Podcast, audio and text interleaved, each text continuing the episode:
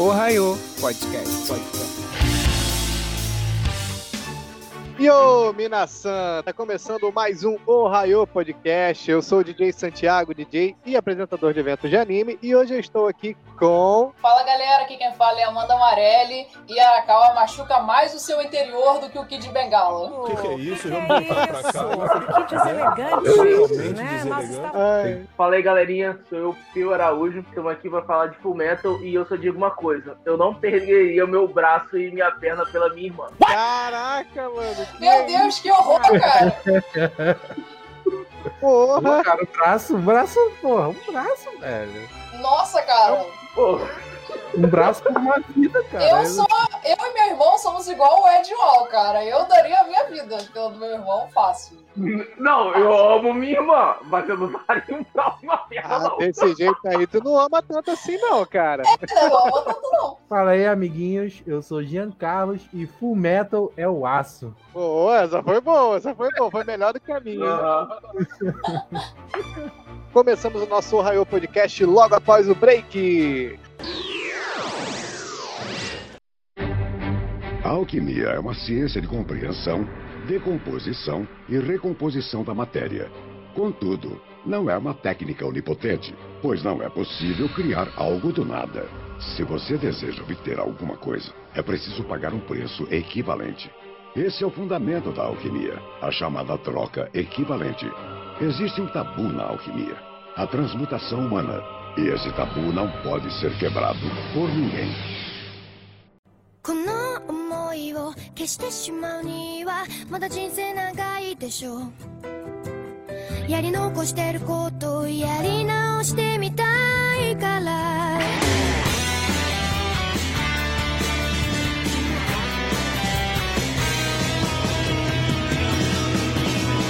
Vamos já iniciar o nosso Ohio Podcast falando um pouquinho da obra em si, né? Nós vamos falar hoje do Brotherhood. a gente não vai falar do clássico, vamos só citar algumas diferenças.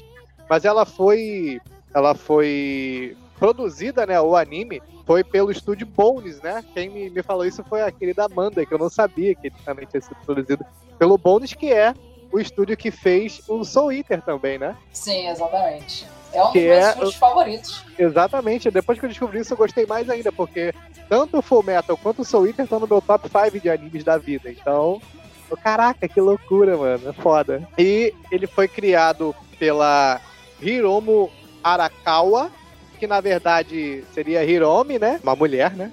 Publicou. E ela publicou com o pseudônimo de Hiromo porque ela achou que ninguém iria ler um shounen escrito por uma mulher. Só que ela se enganou muito, né? Nossa, se enganou completamente. Tanto que, mesmo o Fullmetal Alchemist Brotherhood sendo um anime de 2009, ele continua no top 1 do My Anime List, que é um dos sites assim que tem as notas mais equilibradas e que o pessoal mais leva a sério. Então, realmente, o pessoal tem uma paixão enorme por Alchemist. E Full Metal, né? Pô, tem que ter, porque se, ou, ou- é aquele ditado: ou você gosta de Full Metal ou você está errado. Não tem pra onde correr. Não tem, não tem. Concordo. você gosta. Ou você nunca viu, E- né? Ou você gosta de Fullmetal ou você nunca viu. É, você tem um pré-conceito de que é ruim. Cara, acho que toda pessoa que eu conheço, eu tento empurrar Fumela na vida dela. Toda pessoa. É sério, é sério. Eu tento. eu te- E não tem uma que depois que assiste fala que é ruim. Não existe, não existe essa pessoa. Tenta, tenta evangelizar, evangelizar do, pro lado da É, alquimia, né? eu vou bater de porta em porta. Ô, você já ouviu a palavra? Você já assistiu no Fumeto hoje? Boa Ah, tarde, você, é já viu a você já viu a palavra sobre a troca equivalente, senhor? Isso é uma coisa legal de citar, porque o, o Full Metal ele é um anime que não é muito grande, né? Tem só 63 episódios, o, o Brotherhood, né? E, e ele é um anime, ele é tão intenso que uma boa obra para você trazer pessoas pro mundo dos animes. Ele é muito bom porque ele é, é rápido, ele, ele é dinâmico, ele não é um anime lento. A todo momento tá acontecendo alguma coisa, isso faz você se prender mais. E ele é redondo. Ele é um anime que não tem ponta solta. Ele, ele fecha, consegue fechar certinho o arco.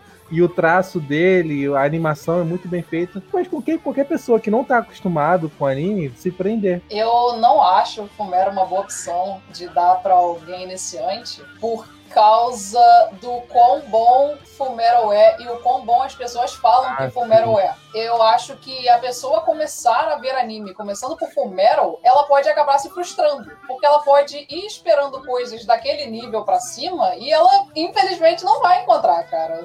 Tipo, eu acho, é verdade. eu acho que isso depende muito, porque uma amiga minha, ela assistiu Demon Slayer e de Demon Slayer ela pulou pra One Piece, tipo, os primeiros episódios de One Piece, que é totalmente diferente, assim, de, em questões de ritmo, né? Então, acho que talvez isso também varie de pessoa pra pessoa. É, eu, eu entendo o ponto de vista da Amanda, porque quando você, por exemplo, você botar pro meio gastronômico, você leva a pessoa pra comer o melhor churrasco do mundo. Se ela for comer outro churrasco, ela, porra, nunca vai superar aquele churrasco que eu comi. Né? É a mesma coisa com Fullmetal. Você se apresenta Fullmetal por ser uma obra tão boa, é, é, realmente faz sentido esse fato. Mas não é o meu, meu primeiro anime, o top 1 meu top 1 One Piece. Mas eu acho que só o fato de você trazer a pessoa pro, pro mundo dos animes, que seria, seria o método ideal, na minha opinião, a pessoa vai se sentir instigada a ficar na busca por uma obra que, que supere, tá ligado? Então, eu acho que conta também. E tá difícil, que ele, é- ele é um dos animes que tem a nota mais alta do MDB. Eu acho que o único que passou ele foi o Attack on Titan, né? Não sei, eu não É, acompanho as notas não, do MDB. Um, um episódio do Attack on Titan que passou a Foi um episódio, é. um episódio só, entendeu? Full Metal Alchemist. Mas vamos aí falar um pouquinho das, das diferenças entre o Full Metal Alchemist Brotherhood e o, o, o clássico.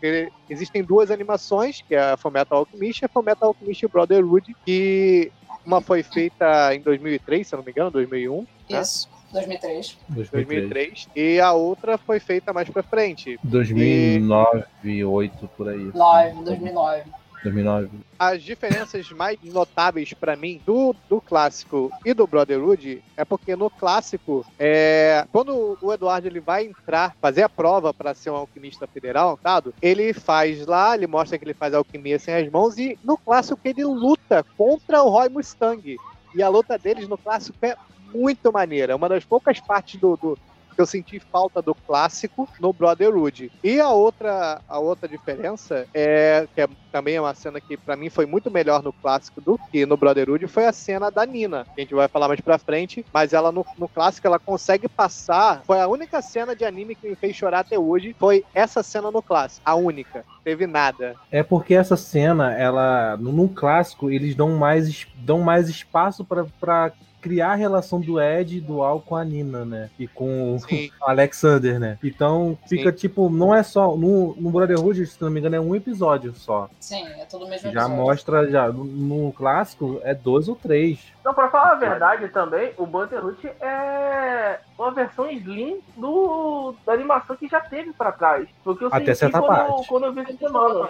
Aham. O, o Full Metal Brotherhood, ele tem me- ele acontece a mesma coisa que acontece em Hunter vs Hunter. No início do Hunter x Hunter também é, é corrido, aí toda aquela parte é corrida. Do Brotherhood acontece a mesma coisa. Ah, vocês já viram isso aqui? Vamos correr um pouquinho. Isso, isso só é ruim pra quem tá assistindo pela primeira vez. Ruim assim, entre aspas. Uhum. Eu acho que aconteceu essa coisa do começo do Brotherhood ser mais corrido por causa da curta distância que tem do lançamento do clássico pro do Brotherhood. Eu acho que pra época fazia sentido eles fazerem o começo do Brotherhood mais corrido, porque há pouco tempo atrás as pessoas já viram tudo aquilo. Então ficaria meio sem Sim, sentido sim. eles repetirem tudo de novo da mesma forma. Então eles agilizaram, cortaram algumas partes, deixaram o essencial. Se você só É, quiser mas- ver o Fumero, você pode. É o que eu falei, só fica ruim pra quem não começou vendo do clássico. Na verdade, o Brotherhood, ele segue fielmente o, o mangá original. O, a animação clássica, é, são, ela não é tão fiel ao mangá quanto o Brotherhood. Então, só um pouco diferente do que vocês falaram, não é que o, o Brotherhood ele seja mais corrido, é que o clássico, ele estende mais certas partes do que seriam normalmente como o- foi no Brotherhood. o não que o Santiago- Brotherhood seja muito corrido, entendeu? Porque o Brotherhood, ele foi baseado fielmente no mangá. O clássico, não. É tanto que tem muita coisa que acontece lá que, tipo, não é canônico, não, é, não, não faz parte da- do mangá. Então, Mas Santiago, é um tipo defeito assim, das tenho- eu- animações feitas dentro da época do- dos anos 2000, que, por exemplo, o mangá ele, ele era 20 volumes. Isso é uma coisa que acontece até em Cavaleiro do Zodíaco. Porém, pra dar tempo de tela e vender boneco e vender item, eles estendem a obra de uma forma que acaba alongando o mangá que o mangá em 10 episódios. Então, tipo assim, ele perde um pouco o fio,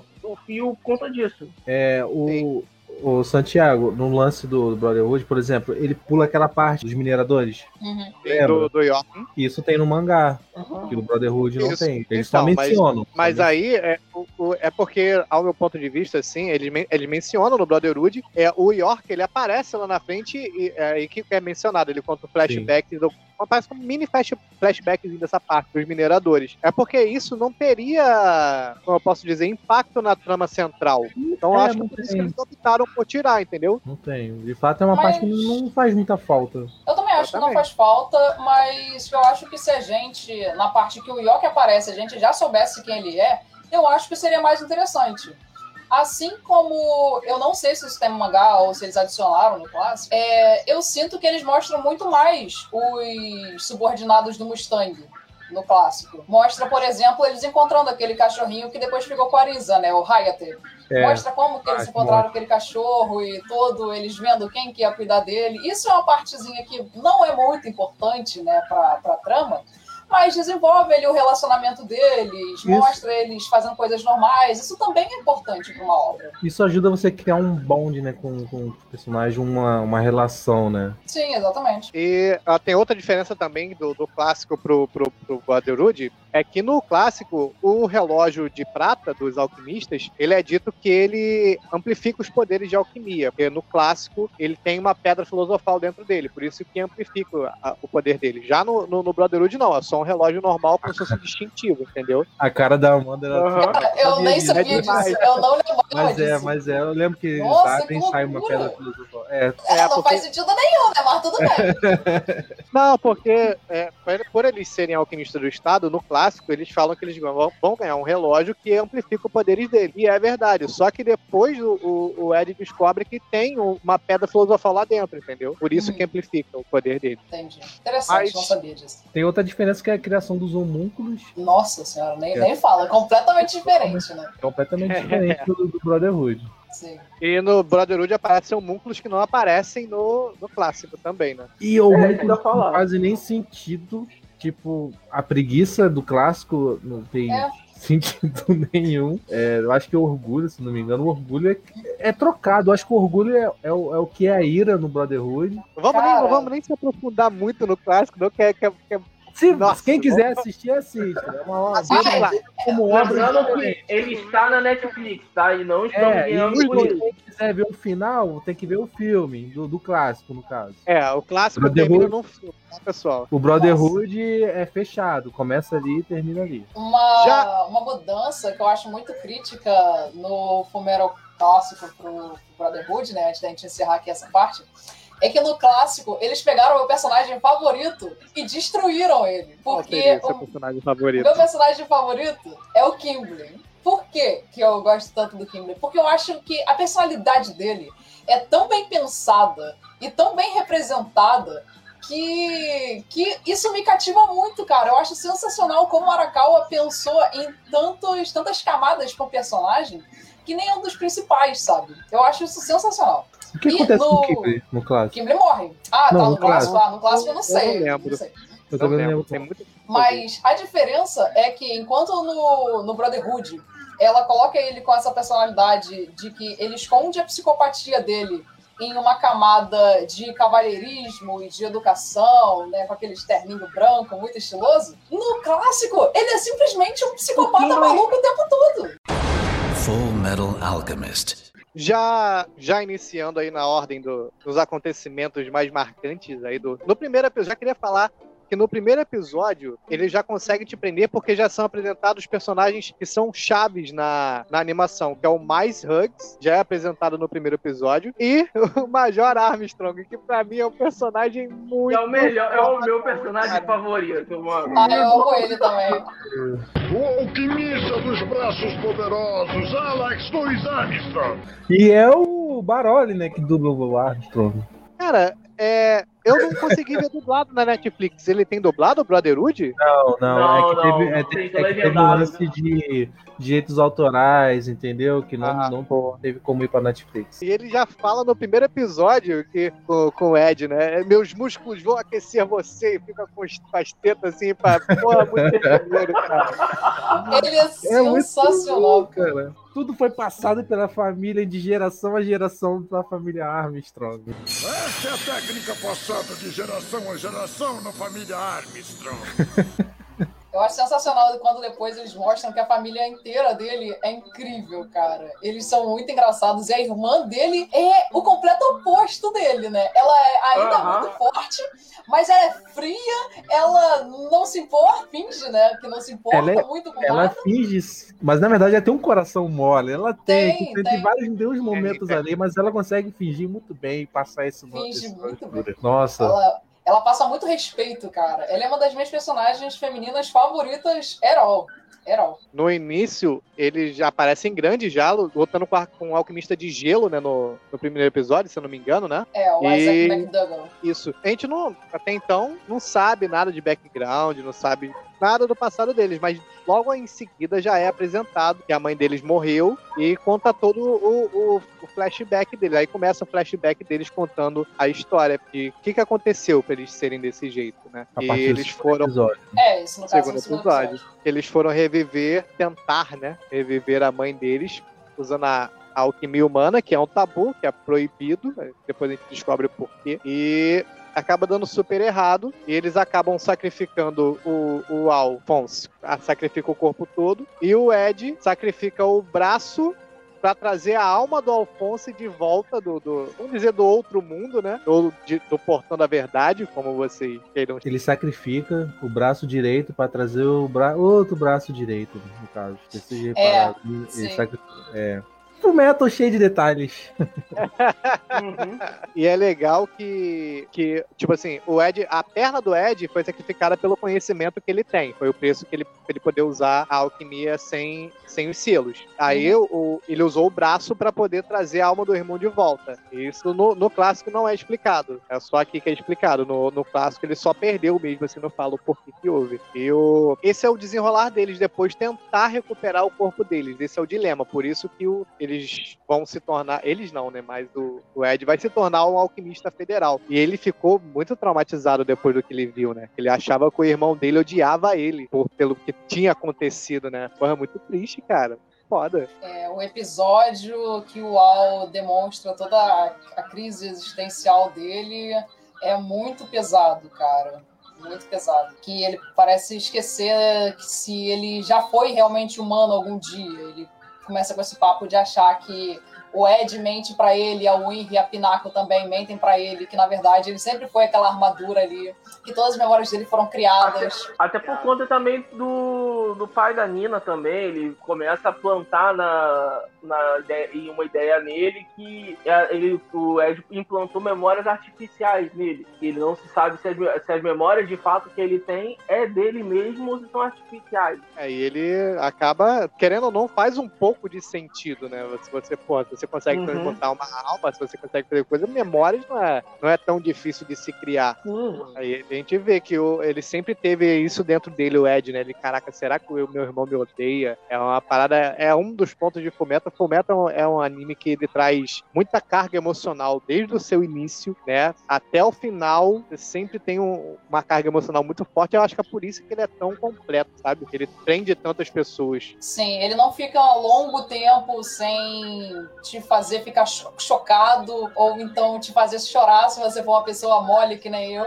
E ao mesmo tempo, ele te faz rir o tempo todo. É um anime muito gostoso de se assistir, cara. Tanto que eu assisti 64 episódios em uma semana e não foi um desprazer. Muito pelo contrário, eu faria isso de novo. Não, não é aprofundado nessa, nessa parte, né, do, do flashback, mas só, só cita que eles foram, eles encontraram um professor e foram treinar com esse professor para poder se aprofundar em alquimia, para poder fazer esse processo de tentar reviver a mãe. Mas ainda não é revelado quem é o professor, a professora deles, mais pra frente é revelado, é muito foda. E eu, eu- uma parte legal, o personagem que é introduzido nessa parte que eu gosto muito é o Den, que é o cachorro que tem o automail também deles lá na, na casa do Rock Bell, cara. E uma curiosidade de- que não é contada em nenhum dos animes, mas é contado no jogo do Full Metal, que Uhum. esse cachorro, ele perdeu a pata dele salvando o Ed, o Al e a Winnie de um acidente. Sim, eu já tinha visto essa informação aí. É muito maneiro. Eu não, eu não cheguei a jogar esse jogo, mas eu achei uma curiosidade legal. E logo após é, flashback deles, né, a gente é introduzido já a parte, uma das partes mais pesadas do, na minha opinião, do anime, que é, é introduzido o Show Tucker. É porque eles estão na, na busca pela Pedra Filosofal. E eles querem se. Estão querendo pesquisar sobre o lance da alquimia de transmutação, de transmutação humana, essas coisas. Aí eles vão pro Showtoken realmente para se aprimorar. E o Showtoken ele era um cara que tinha uma biblioteca em casa. E Ele foi a única pessoa capaz de criar uma, uma quimera falante, né? Isso, e po- Aham. ele poderia ter alguma informação de como trazer os corpos dele de volta. É, vamos lá, né? Aí a gente entra num ponto muito curioso de Fumero, porque esse cara, no fim, ele não era tão profissional assim em quimeras quanto eles dão a entender no começo do anime.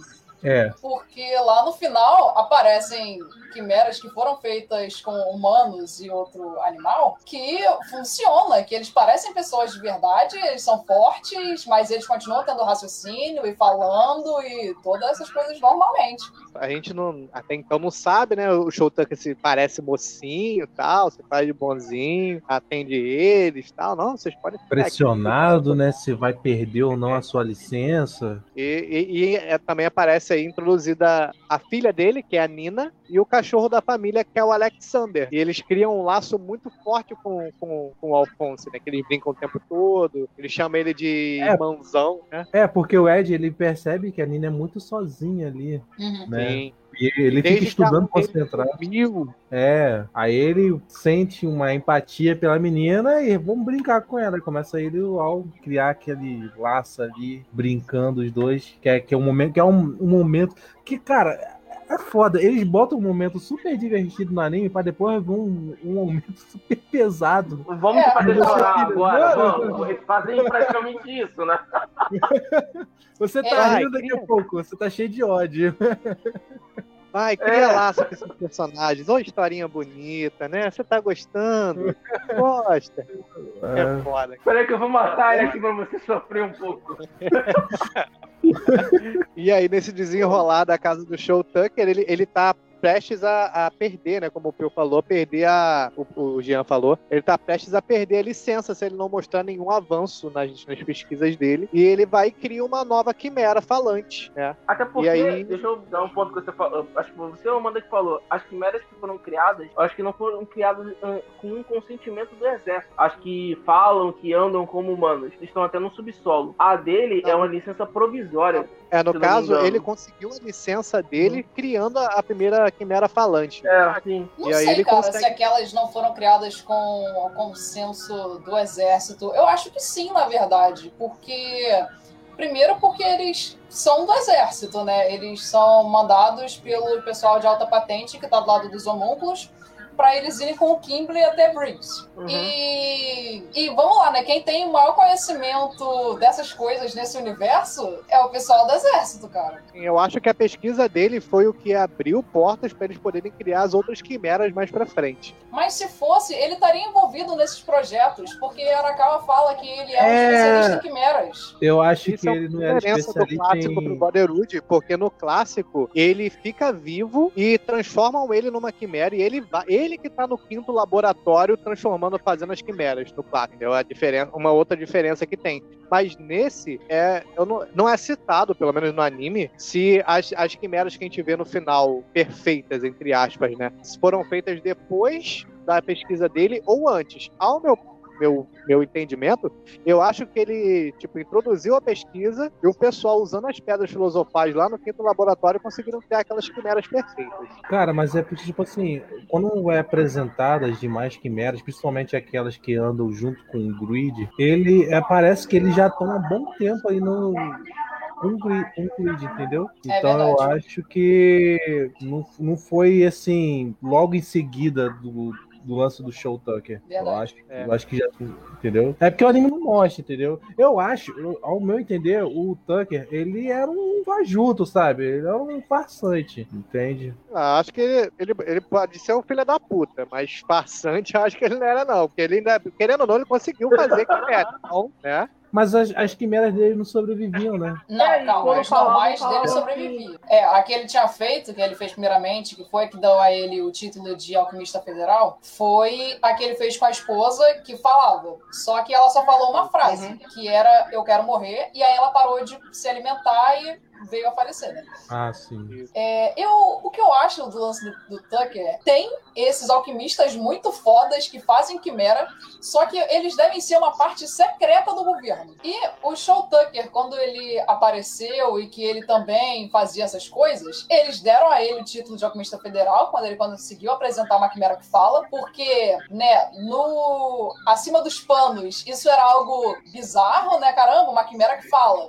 Então deram a ele o título de alquimista federal, mesmo que, né, por baixo dos panos, a pesquisa das quimeras já esteja bem mais avançada. Quem, quem deveria fazer parte de- dessas quimeras mais fodas, assim, deveria ser aquele cientista que aparece lá pro final, que estava envolvido na criação dos, dos furries, É, eu acho que foi ele que fez o do dente de ouro lá. É, com dente É. de ouro, tem os olhos. no cientista dente de ouro, mas eu acho que eu acho que foi ele que criou essas outras quimeras. Ou pelo menos envolvido sei, ele cara. tava. Não, não mostra, se não mostra. É, mas aí, nessa parte, né? O show, o show Tucker cria a quimera falante de novo e o Ed chega na casa. E ele, nossa, você conseguiu criar a, a quimera falante. Aí ele fala com a quimera, é, essa aqui é o Eduardo. Aí ela, Eduardo, Eduardo, Nissan. Quando ela fala Nissan, meu amigo, irmãozão da tradução, né? Caraca, mano. Ele percebe na hora que o Show Tucker usou a Nina e o Alexander pra criar uma quimera. Caraca, meu irmão. Aí ele começa Essa a perguntar pra ele, quase quanto tempo que sua esposa morreu? dele tinha morrido, né? Uhum. É. Caraca. Quanto tempo sua esposa morreu? Ele, dois anos. Ele, quanto tempo que você conseguiu o seu título de alquimista do estado? Ele é, dois anos. Aí ele fala, eu odeio garotos inteligentes como você. Aí eu, porra, o Ed. Ora, mano, ora, temos um um Sherlock Holmes aqui. Não, mas vamos lá, cara. O Show Tucker foi muito burro porque ele sabia que o Ed ia voltar ali naquele dia. Ele achou realmente que o Ed não ia dar falta da Nina e do Alexander e perceber aquela coisa bizarra ali. Aham. Cara, eu, Porra. ele foi burro, ele foi burro. De repente foi muito É. desespero, sei lá. Eu Acho que ele A tá muito parte- desesperado. Sim, ele realmente tava. É mostrado que ele tava preocupado, né? Sim. A parte que me fez chorar foi que logo após isso, o Ed pega ele, mas massacra a cara dele na porrada, meu irmão. De raiva. Ele socou, como é que você fez isso? Tal, pá, pá, pá, pá, soco, soco, soco, soco. Aí E ele a, rindo, sem nenhum pingo de remorso. é, Sim. aí, aí a Nina puxa assim, ó, com a boca assim, ó, a camisa dele. Aí fala pro pai, pai, tá doendo. Puta que pariu, meu irmão. Nessa hora eu chorei de raiva. Eu não chorei de. Eu chorei de raiva desse filho da puta, cara. O único anime que me fez chorar até hoje foi esse, de raiva. Ele foi muito. Caralho, meu irmão. Olha, já tô possesso só de lembrar dessa porra. Essa parte é tão chocante, cara, que eu não consegui nem chorar na hora.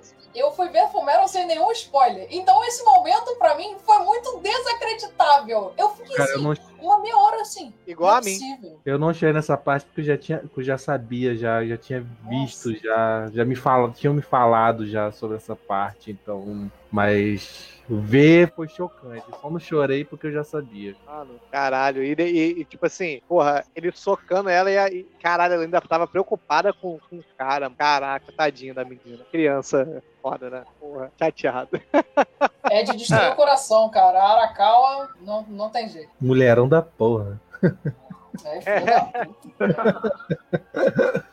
E, e simultâneo a isso, tá havendo o ataque do Scar na cidade também, né? O Scar tá lá catando os, os alquimistas federais tal, e eles denunciam tal, e eles pegam e prendem o. tentam prender o Scar, e o Ed sai. Só que o Scar encontra tanto o, o Show Tucker quanto a Nina. E ele pega o, o, o Show Tucker e como é que você conseguiu fazer isso, não sei o quê. E faz, quando ele tá matando os alquimistas, ele vai e mata o Show Tucker. Só que Uhum. quando ele mata o Show Tucker, cara, a Nina ainda chora, mano. Mano, mano, Chora. caralho, olha isso, cara. Porra! Não tem como, mano. Não tem como não se emocionar com essa parte, cara. Aí o Scar vê a Nina e o Alexander daquele transformados, aí ele. "Ai, Vou aliviar o sofrimento de vocês e Ah, ele bota a assassina, mão assim. né? Ele bota a mão assim na cabeça dele e fala: É, você é- é uma humana e um cachorro, né? Fundido. Você não vai conseguir voltar à sua forma original. O Isso. mínimo que eu posso fazer por você é aliviar a sua dor. Aí mata. Mata, é, querendo ou não, cara, eu acho que, tipo, ele, ele foi o menos pior a se fazer. Devido a tudo que aconteceu. Aham. É, se não fosse isso, ela ia viver em um laboratório sendo estudada, né? Ou então viver presa em algum outro lugar, porque ela não, não tinha mais ninguém. Quem é que ia ficar com ela, sabe? A me- A melhor solução mesmo foi acabar com o sofrimento. E ela ia acabar sendo usada pra mais experimentos, tá ligado? Porra, ia ser pior. Eu acho que foi realmente, realmente o caminho de menos sofrimento pra ela foi o que o Scar fez. O Ed. no- Nessa, nesse momento, depois que acontece isso com a Nina, o Ed ele fica muito abalado com isso. Ele e o Al ficam muito abalados por não terem conseguido salvar a Nina. Então, eles têm até aquela cena linda deles sentados na escada, quando tá chovendo, e o Mustang descendo os degraus com a Risa do lado dele. Então, ele, ele pergunta pro Ed: Você vai ficar desse jeito sempre que você vê alguém morrendo na sua frente, Eduardo? Você tá no exército, você tem que se acostumar a isso. Esses horrores, como que o Show Tucker fez, isso é normal pra gente. E você fica: Caralho, cara, que porra é essa? Eu sou uma criança, que horror! Mas aí, depois disso, como ele tá abalado, ele em um momento ele fica sozinho, só ele e o Al, e o Scar encontra ele. E vem pra atacar ele, e aí eles lutam, tem aquela luta muito interessante, que você pensa que o Edward vai conseguir fazer alguma coisa contra o Scar, e ele não consegue fazer nada. É, é verdade. Nossa. Ele ia. Ele não Ele consegue é ali, entender. cara. Ele não consegue Ele é entender a alquimia que o Scar tá usando. Não, na verdade, ele, ele, ele, ele consegue, né? Ele vê que, que ele tá só parando no meio a alquimia. É, e destrói o braço dele, destrói uma parte do Al também. Sim. Ah, destrói o Al praticamente todo. E aí chega aquela galera, chega o Armstrong, chega o Mustang e conseguem E salvar como ele. tá chovendo, Mustang sendo inútil. Mustang inútil. ai, ai, muito bom. Choveu, fudeu. É né? maneiro que ele vai, ele vai estalar o dedo. A Lisa vem dar uma banda. O que deu em você? Por que fez isso? Afaste-se, coronel. O senhor não presta pra nada nos dias de chuva. Imprestável. É verdade. Não dá pra soltar faíscas num dia molhado Você como não serve hoje. pra nada em tempos de chuva e começa a ati- a atirar nos carros. Uhum. O- uma, uma, uma parte legal é que o, o Armstrong consegue fazer frente ao, ao Scar nessa luta. Sim, sim. Porque o, O Armstrong é muito forte, cara. porra, ele é muito bruto, ele só mano. é carismático demais, mas ele é muito forte. É, isso é muito bonzinho, mas ele é muito forte. Aí, é engraçado que ele tá lutando e fica fazendo as, as molduras dele, né? Sim, ai, cara, muito engraçado. De várias em várias gerações da família Armstrong. Contemplem essa arte. É muito massa, mano. Uhum. Muito fofão. E Aí após depois essa. disso, é, o Edward, ele tem que ir, né, voltar pra casa dele, que é onde tem a mecânica dele de automeio pra consertar o braço dele, porque sem o braço ele não consegue consertar o Al também, né? Então eles dois vão quebrados até lá. E E eles como são foi ele escoltados. que fez o selo no Al, só ele Uhum. poderia fazer a, a alquimia pra reconstruir É, o não consegue reconstruir sem afetar o selo, exatamente. Isso. E o Major Alex, ele escolta eles, né? Pra garantir que o Scar não vai matar eles, nem nada do tipo. É. Não, é maneiro que eu aviso ele, ah, vai ter. Alguém vai ir com você, vai estar te esperando na. Na, na estação. né? Um ponto de referência. Aí, qual que ponto de referência é esse? É um cara gigante lá. Aham. Ai, perfeito. Com um cabelinho, de, com um cabelinho aqui na frente, normal. É, parece couro, um né? neném, Parece tá ligado? cabelinho de bebê. Aham. Aí, durante a viagem, quando eles param em uma das estações, antes ainda deles chegarem em casa, eles veem. O Alex, no caso, reconhece o Dr. Marco, que passa assim pelo trem. Isso, E aí eles vão lá exatamente. pra falar com ele, e é isso.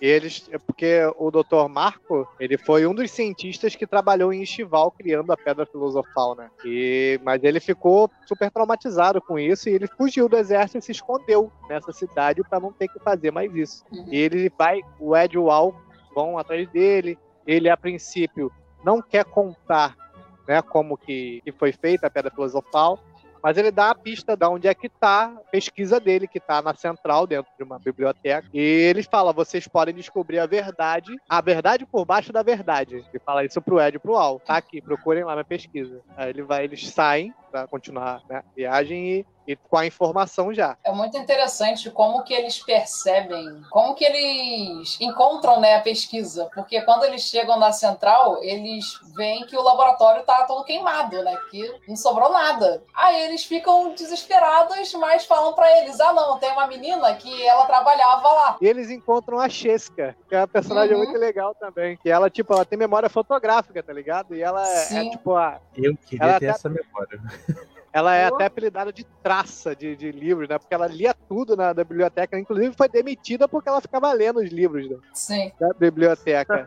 Imagina a paciência da pessoa ler um livro de receita, porque o livro do Marco Aham. era totalmente de receita.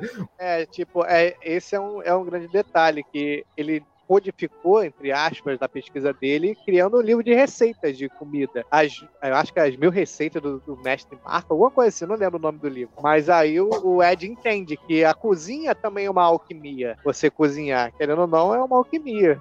Eu vejo dessa forma. E ele vai e consegue decodificar a, a mensagem. E quando ele decodifica, ele vê o porquê que o, que o, o Marco falou que aquilo era uma pesquisa do demônio. Uhum. Eles descobrem que o ingrediente principal da pedra filosofal são vidas, almas humanas. E nesse momento eles decidem que eles não vão usar uma pedra filosofal para voltar para os próprios corpos. Ou seja, o maior poder que foi demonstrado no anime até agora, que poderia resolver o problema deles, hum, a gente já sabe que E não vai ter como, acaba- não vai ser isso. Isso acaba com o emocional deles, que, tipo, é desesperançoso pra eles. Porque isso é- era a única alternativa que eles tinham pra recuperar os corpos, e é uma alternativa que eles não querem optar em usar. Após eles descobrirem isso, eles descobrem também sobre o quinto laboratório, que é onde eram feitas as pesquisas. E- Eles descobrem que o quinto laboratório fica do lado de uma prisão, né? É, é exatamente. justamente o lugar perfeito para se fazer a pesquisa, Uhum. porque pode usar condenados,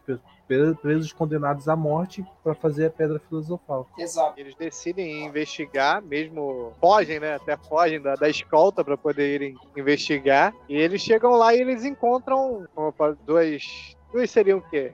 Duas São armaduras dois também, humanos em alma É, em armaduras, igual. É o número 66, que era o Barry, o açougueiro, e o outro lá, samurai, que eu não lembro o número dele.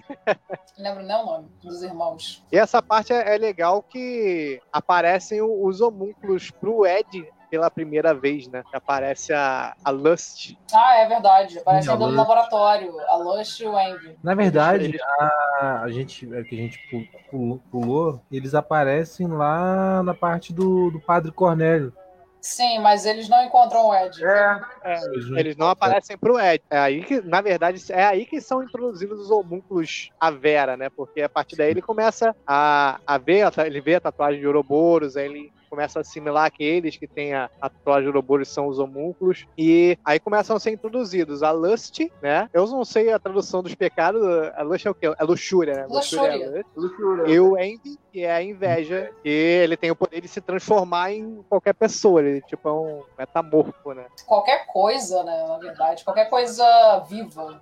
É, qualquer, qualquer coisa que se movimente, né? Qualquer, sei lá. Eu nunca vi ele virar um objeto. Ele só, só Não, coisa- ele só É. se Ah, não, em- não. Ele vira assim. Tem um momento que ele tá se amostrando ali, falando pro Ling: Você nunca vai conseguir me derrotar, eu sou homúnculo, eu sou muito forte. Ele transforma um braço em uma cobra e o outro em uma lâmina. Não, mas tipo, ele não vira o corpo todo. Tipo, ele não pode virar um barril, tá ligado? Ah, mas por que, que, por que porras ele faria isso também, né? Mas se mostrou que ele não, consegue não, transformar. não, Pô, se tivesse o poder, virar. de transformar em tudo, meu irmão. Pô, pra que transformar um barril? Se não, o barril foi um exemplo, cara.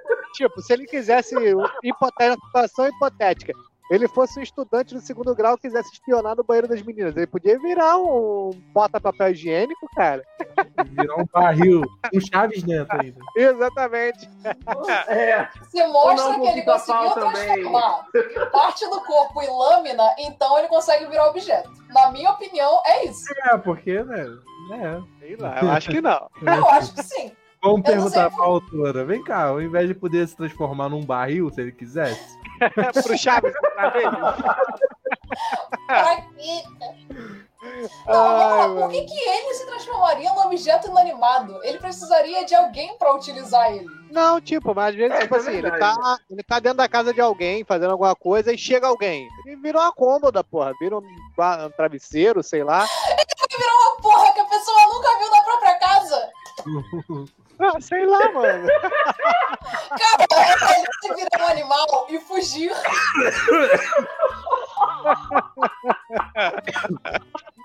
Ai, caralho, viajei, viajei. não, não, vamos lá. Aí o cara, você chega na sua casa, do nada tem uma cômoda na frente da porta que você nunca viu. O que, que você vai pensar? Olha, um ladrão entrou na minha casa, viu que eu não tenho cômoda e deixou uma pra mim. E deixou um aqui, né? É, ladrão bonzinho. Ah, eu acho que eu fumei a pedra filosofal, galera. com certeza. Deu rolê na aldeia, na aldeia, na aldeia da Folha. Porra. Ai, e nessa, nessa luta, o, o Ed e- tem o braço destruído de novo, né? Eu acho que, porra, pela terceira vez já no anime. E só que dessa vez ele não. Ele não vai pro, pra Risen Bowl, né? Consertar o braço. Ele pede pra Win vir pra Central. Porque ele tá muito ferido. Nessa ele tomou um pau mesmo do, do cara lá do samurai lá. Ele vai pro hospital e ela chega pra, pra consertar o braço dele. E uma parte muito legal né, nessa, nessa, nesse arcozinho é a di- o diálogo deles sobre ele não crescer porque ele não toma leite. É muito engraçado ela dando esporro nele. Mas você não tomou o seu leite, você tem que E tomar pra crescer. parte, o braço dele para de funcionar porque tá faltando um parafuso, né? É, culpa da É para de funcionar dessa vez. Ao início Ele não sabia. Aí o Ed, como não reparou nisso, ela deixa pra lá também, nem conta pra ele. Aham. Ela percebe que foi por causa do parafuso que ele parou de funcionar, mas como ele não sabe, é, você não cuida direito do meu também, não sei o que e tal.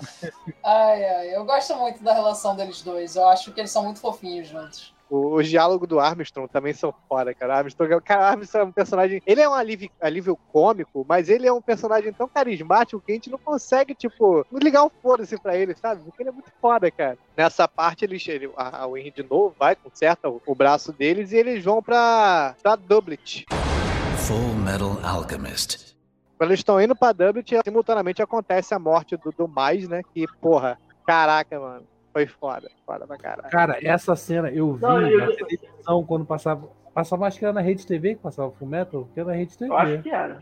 Classe passava. Eu vi a morte dele, pra mim ali foi. Caraca, mano.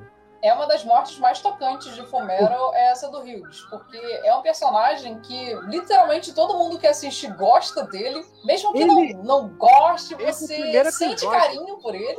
Ele tá naquela categoria que é um mundo. Assim, eu tenho uma categoria de personagens que eu, que eu faço. São esses personagens aqui que eu chamaria pra um churrasco aqui em casa. O Rubens, ele estaria na lista. Com certeza, o Hughes e o Armstrong. É, cara, e, pô, ia ser um churrascão, hein, cara. Pô, Sim. aí me falava, você chamaria o Luffy? Não, lógico que não, prejuízo.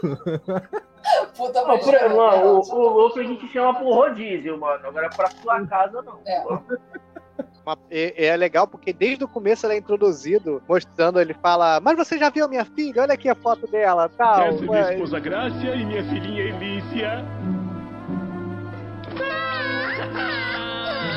Minha filhinha linda! Ele é um É maneiro aquela parte que tem as criancinhas disputando pra brincar com a filha dele, ele puxa logo um revólver. Sim!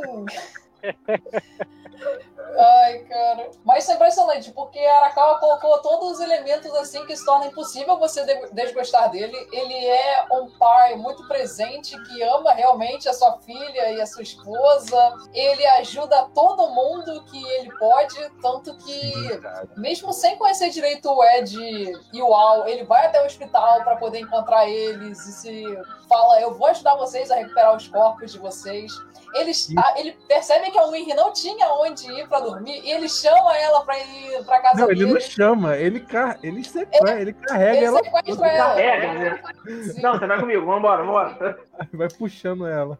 Então, quando tem aquela cena que ele percebe, né, o grande problema de Fullmetal, logo no começo do anime, ele já descobre o plano dos vilões, cara. É, ele matou, cara. Ele era Ele foda, matou a investigador foda. Sim. É, Então até ele essa parte do, do papelzinho que o Dr. Marco dá pro Edward. Quando eles estão na biblioteca lá, vendo o que significa aquele papel daquele ciclo, é aí que ele acha o plano. E é aí que ele é morto. Ele vai marcando nos jornais os acontecimentos. Isso, guerra que tá ocorrendo e, e começa a descobrir. A princípio, quem aparece é a luxúria. Ior, as revoltas em várias regiões, a pedra filosofal. Os ingredientes são pessoas vivas. E ainda por cima temos aquilo que fizemos em Ishibal. Ah, peraí. Dá um tempo. Quem foi o infeliz que pensou numa coisa dessas, hein? Eu preciso avisar logo o filho. Muito prazer em conhecê-lo, Tenente Coronel Hughes. Ou será que seria mais correto dizer adeus? É, quem aparece é a Lust lá pra, pra, tipo, pra pegar ele ali dentro do, da biblioteca, né? E ele tá com a- ele, ele- usava mais adagas, né? Umas facas, né? Isso, tá- cara, ele ia Ele matar ela. Se ela, se ela não revivesse, ela tinha matado ali, headshot, cara. Sim. Aham. Só que ela pega, revive, né? Cura ele ele sai correndo. pra- Primeiro ele tenta fazer a ligação de dentro do, do quartel. Mas aí ele sabe que, porra, se ele ligou que o exército tava envolvido, aí ele, porra, não posso ligar daqui. Aí ele É. vai pra cabine telefônica. Aí lá, mano, porra, cara. Lá ele consegue fazer a chamada, só que tem. Só que você não pode fazer ligação de fora pra dentro de um telefone do exército. É. Então você tem que dar aquele código, ele dá o código, enquanto a mulher fala, tipo, ah, aguarde que nós vamos transferir essa ligação. Ele, eu tenho que falar agora com o Rob Stang, o exército tá em perigo! E é quando aparece o Envy e tem a cena horrível que não tem ninguém que não tenha sentido o aperto no peito que é do Envy, que ele se transforma na esposa do Hughes, pro Hughes não revidar e atira nele e ele morre. Porra, Não, e essa a maneira cena. que ele, antes disso ele se transforma na, na, na Maria Ross. dele. Isso. Aí ele reconhece que não é a Maria Rosa só pelo detalhe da pinta. É, É parece que ela tem uma verdade. pinta Aí ele morreu vendo Gosto a da mulher, dele. Caraca, mano. Pesado. Ai, é um. É isso que eu falo, que Full Metal é, é um carrossel de emoções, cara. É foda, mano. Não Aham. tem como. Você ri, você chora, você fica com raiva. Por isso que eu acho que é um anime tão completo, tá ligado? Tem uma cena também que logo após do, da morte do Woods é o funeral dele. Porra, E- mano. Funeral, Pô. foda. Não, cara, a, a filha dele chorando ali. Aí, a princípio, a gente vê o King Bradley ali com as mãos tremendo. Aí, a, Tremendo. Gente entende, a gente não sabia da- do, do que era o King Bradley, a gente acha que ele tá, né, incomodado com a situação. A gente acha que ele tá emocionado, né? Triste, É. talvez. Né? Mas não. Tem um detalhe da, de um diálogo do Roy Mustang com a, com a Lisa, que é o É. lance da chuva, né? Eu acho que vai chover hoje. Aí ela, mas o tempo tá, tá bom. Ele tá claro, tá bom. Mas na verdade não, era ele que tava chorando. né? É. Ele bota a boina assim e chora. E ela fala, né? É verdade, tá começando a chover. É melhor a gente ir. Bora, porra. Gato. Ai, Caralho. cara, mexe, mexe muito, cara. Promoção por morte durante prestação de serviço. General Hooks. Você prometeu trabalhar abaixo de mim para me dar suporte. Não era para me ultrapassar. Seu idiota. Coronel, Devo confessar que os alquimistas são uma raça desgraçada, tenente. Nesse exato momento, estou desesperadamente montando uma teoria de transmutação humana dentro da minha cabeça. Agora eu sei como aqueles garotos se sentiram quando resolveram transmutar a própria mãe. coronel, o senhor está bem? Estou ótimo. Droga. Parece que começou a chover. Como assim chover? Não caiu nenhuma gota. Não. É chuva, sim. O senhor tem razão. Vamos voltar. O tempo está esfriando. E eles vão pra Dublet, né? Pra, que é a cidade da, da mestra deles. E, mas nisso, enquanto eles estão indo pra Dublet, a, a Winry para na, naquela, na cidade dos Altomeios. Ela fala, eles falam, não, a gente tem que ir pra, pra Dublet e tal. Aí eles olham no mapa, aí ela passa pela, pela cidade do Rush Valley, o nome da cidade, não lembro o nome da É, cidade. É? Pra que é a cidade dos Altomeios. Então ela, não, a gente tem que parar lá, não sei o quê. E eles partem pra, pra ir ver a, a mestra deles e ela para lá. Eles têm um mini arco que eles conhecem a, aquela menina que tem uma perna de canhão. Paninha. Paninha. É muito foda, cara. Porque, tipo, eu penso, por que, que o Ed nunca colocou uma porra de um canhão no automeio dele, cara? Tem que trocar teu braço aí que tu tá e botar um braço de, me- de metal. Tu não ia botar um canhão? Porra, meu irmão, eu ia botar aquele com garras de urso lá que o cara de, de, de, de Briggs usa, tá ligado? Sim, cara, caraca, o Capitão Buchanan. Porra, Não, é o garra de, dele é muito urso, é garra de urso e também tem um De crocodilo. alicate também. É, É uma, uma- tipo uma motosserra, sei lá. é. E aí ela fica lá. Tem esse mini arco e ela decide que ela quer ficar lá pra treinar, né? Pra, tipo, aperfeiçoar a arte dela do, do automeio e tal. E eles vão pra, seguem o caminho pra Dublet. Eles já encontram a mestra deles e aí a gente é introduzido a Izumi Kun, né? Que é a A personagem, personagem mais forte do anime, Foda. será? Cara, Personagem mais Pela foda.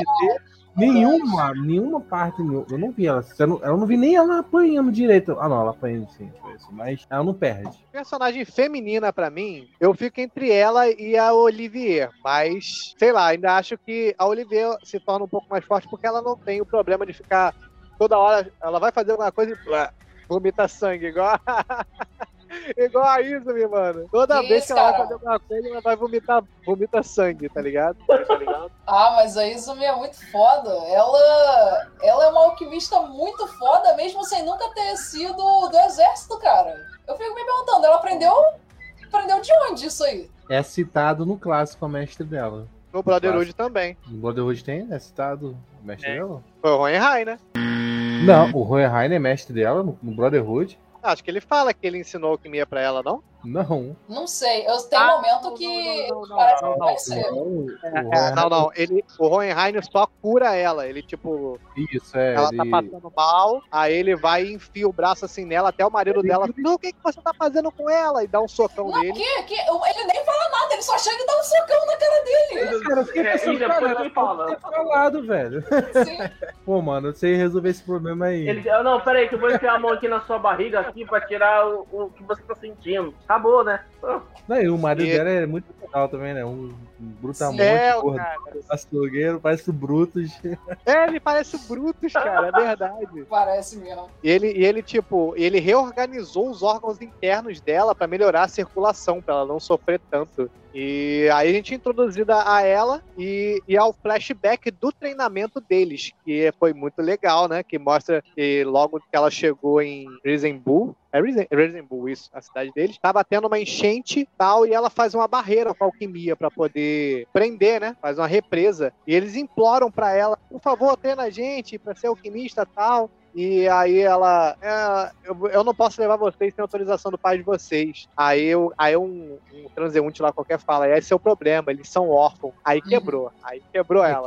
Aí mexeu com o coração pra caralho. Coração de mãe, ela. Exatamente, devido a todo o background do, do passado dela, né? Ela acaba treinando eles. E ela larga os dois numa ilha, sozinhos, mano. Sobrevivam aí sozinhos. Esse é o seu teste. Se passarem, eu treino vocês. E estão proibidos de usar alquimia enquanto estiverem nesse lugar. O um é tudo, tudo é um. Eu quero a resposta disso dentro de um mês. Se não encontrarem a resposta, eu mandarei vocês de volta a Resembo. Fui. É Fiquem aí treinamento. durante uma semana, não é? Um mês, Não, uma um mês. semana não, um mês. Mês, né? Um mês Um é com tudo, uma tudo faca é e um, mais nada. Mas isso é um paralelo com o treinamento dela própria, né? Isso eu acho que é a única coisa que mostra o treinamento dela. Que ela ficou um mês em Briggs, que é um local muito mais perigoso do que aquela ilhota ali que eles ficaram, né? É. E ela fica se gabando pra eles. Vocês estão reclamando, eu fiquei um mês na muralha de Briggs sobrevivendo e tal. E depois a gente Sim. descobre como que ela sobreviveu, né? Ela roubava comida, cara, da muralha Como que ela fazia essa porra? Ela invadia o exército pra roubar comida, cara. Aham. Incrível, ela é incrível. E eles ficam na ilha, né, pro treinamento. Ela deixa só uma faca com eles. E eles começam, a, eles capturam um coelho pra poder comer. Só que aí quando eles vão meter a faca no coelho, o coelhinho tá com aquele olhinho assim, né, de, de bordo de gato de botas, tá ligado? Eles ficam com pena. E eles não conseguem matar o coelho, mas aí vem uma raposa e pega o coelho, sai correndo, mata o coelho e dá de alimentar pro, pros filhotes, né, já japozinhas, né, com o coelho. Aí eles começam a entender, caraca, é tudo um ciclo, é um ciclo sem fim.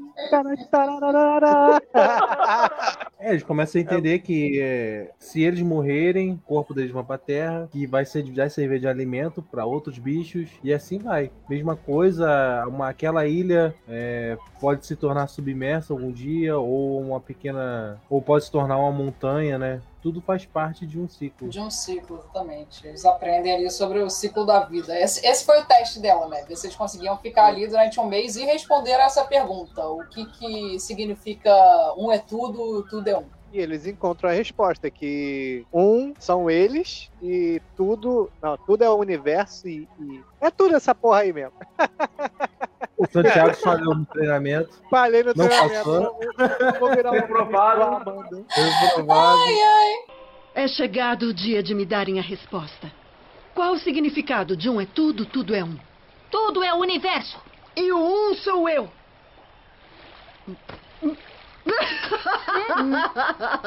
Beleza, vamos pros treinos sérios. Aí Tem que, a- tem que botar na edição, mandar ele. tem que botar na edição aquele, aquele meme, meme do seu Madruga. Reprovado! Ai, mano, muito foda, cara.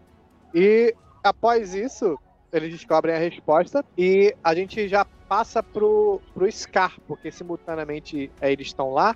O Scar, tinha, que tinha sido ferido na luta lá na, na cidade, A biblioteca tinha sido destruída justamente por causa da luta, se não me engano, com a da Izumi com, com o Scar. Não, da Lush com o Scar. Isso. E ele é encontrado por um monte de refugiados de, de Chival, né? E, e nessa parte a gente é introduzido ao York. Ele aparece pela primeira vez nessa parte. E uma coisa que, que eu gostei muito, que logo quando eu ouvi a voz do York, eu percebi quem é o dublador dele. É o mesmo que faz a voz do Frank de One Piece. Do Frank, cara. Caraca, é o Frank, mano. Quando eu vi pela primeira vez, eu não, não pode ser. Muito foda, cara. É muito característica a voz desse dublador. cara. Ele falou, Scar, você está super machucado. E a gente depois é introduzido a mais um personagem que também tem o dublador de One Piece, que aí quando ele foi introduzido eu vou falar. E nessa parte também, né, quando eles estão lá com, com, a, com a mestra deles, é que é introduzido o Grid e as quimeras. O meu nome é Ganância, porque sou ganancioso. Eu quero dinheiro, quero mulheres, uma posição social, fama, tudo que há no mundo. E acima de tudo, a vida eterna. Que fazem parte da, da gangue dele, né? Ele e aí que. o Al, né? Pra, pra obter informações, né? Isso, eles sequestram o Al pra poder. ele quer a imortalidade também, né? Porque imortalidade. na visão deles, o Al é imortal, né? Já que ele não precisa de alimento, não precisa, não tem, não precisa dormir. Então, teoricamente, ele é. E nessa parte é introduzido que, eh, as informações mais aprofundadas dos homúnculos. né? Ele se mostra que uma das quimeras lá dele arranca a cabeça dele, aí ele cai, aí o Al. Mas você matou seu companheiro tal. Aí ele levanta igual o Michael Jackson fazendo o Smooth Criminal, assim, ó. Aí ele, pô, agora eu morri uma vez. Então isso quer dizer que eu não sou imortal. Quero a imortalidade, eu quero o segredo do seu corpo. E aí o, o- o Ed vai atrás dele, salva ele, né? E a Izumi também chega lá no, no subterrâneo. O Grid tem a habilidade de dar armadura suprema, né? Cada um tem uma habilidade é, especial. E a do Grid é, É, da armadura. E o ele é o Edward tem que escudo descobrir. supremo, né? É, tem, que- o Edward tem que descobrir como perfurar a armadura dele, como atravessar. E Aí a ele gente vê como o Ed é um prodígio, né, cara? Sim, porque como o nosso corpo é, contém carbono, ele simplesmente é, afina a camada do, da armadura do, do grid, né? Que ele fala que pode transformar o carbono da armadura dele até um- uma ponta de um, de um- de um grafite. É porque o carbono, é, você pode, ele pode ser tão denso quanto um diamante ou quanto um grafite, tá ligado? Então, ele, porra, ele faz, é carbono, né? Peraí, pim. Aí faz o, a camada dele ficar fininha, igual um grafite, igual ele cita, né? Aí E é ele quebra, que mano. Ele Que a. Izumi já chegou sabendo tudo isso, né? Já chegou metendo a porrada. Não, eu acho que o Ed fala pra ela, não? Não, não, ela já chega já pé na porta e tapa na cara do grid. Professora! Seu idiota! Ai! O que pensa que está fazendo que nem guardou a vassoura? Me, me desculpa! Parece que os meus garotos andaram dando muito trabalho, não é? Professora, esse cara é. Eu sei. Dava pra ouvir sua voz lá do corredor. Ai, ai, por favor, não me venha com essa agora, vai. Eu não gosto de lutar contra a mulher.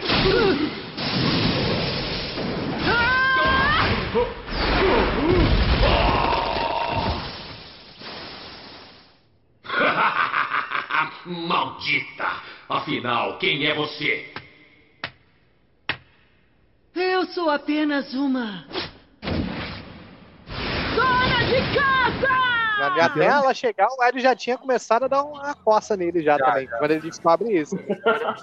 Aí E nessa menospreza eles por ser um aluno e uma dona de casa, porque a Izumi sempre se apresenta, né? Ah, eu sou só uma dona de casa que tava de passagem. É, foda, velho. Ele fica, eu vou ter que lutar contra uma criança e uma dona Já de casa. se cara dona de casa fosse assim, caralho? Né? Porra. E nessa parte que a gente, a gente descobre que o King Bradley chega lá, né? Não sei como que ele conseguiu chegar lá. Mano, ele chega, mas chega arregaçando todo mundo, meu irmão. Hum, o que o homem mais importante desse país está fazendo num lugar como esse? Me diga, quantos anos você tem? Hã? Eu faço 60 este ano. À medida que o tempo passa, meu corpo deixa de se mover como antes. Quero acabar logo com esse serviço e voltar para casa. então se aposenta logo, meu filhote.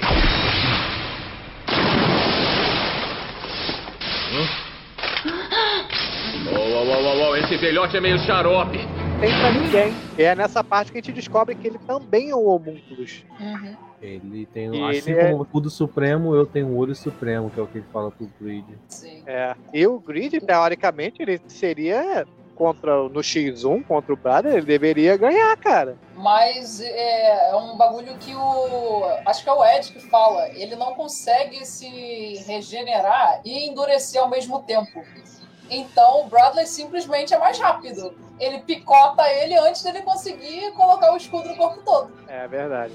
E o Bradley, porra, meu irmão, o Bradley, caralho, ele é foda. Um dia a gente vai Pra fazer. mim, ele é o músculo mais forte, cara. É o, é o Bradley. Ah, nessa parte, o, o Bradley ele derrota o Grid, ele mata todos os companheiros dele, que ele tem várias quimeras que acompanham ele. Tem um que é um cachorro, tem um que é um- uma lagartixa, né? Um lagarto, e tem aquele que é, que é tipo um gorila, mas não é um gorila. vaca, é é uma- um- Tem um que é uma uma vaca. vaca, né? É uma E tem vaca. aquela que é uma cobra. É. E tem a menina que é uma cobra. Quem luta contra o cara da vaca é o Armstrong, que a luta deles os dois são maneira, cara. É, ele tem é. uma, uma marretona, né? Ele vai dar uma marretadona assim no Armstrong, o Armstrong dá um soco assim, transforma a marreta na estátua dele fazendo book. Assim, é Sim. muito foda, mano. É muito engraçado, cara. Aí o Armstrong. E a luta deles é porrada vera. Ele pega a cara do Armstrong, vai na parede assim, ó, e sai arrastando, tipo Goku e Vegeta, tá ligado? Fazia tempo que eu não sentia meu sangue ferver assim.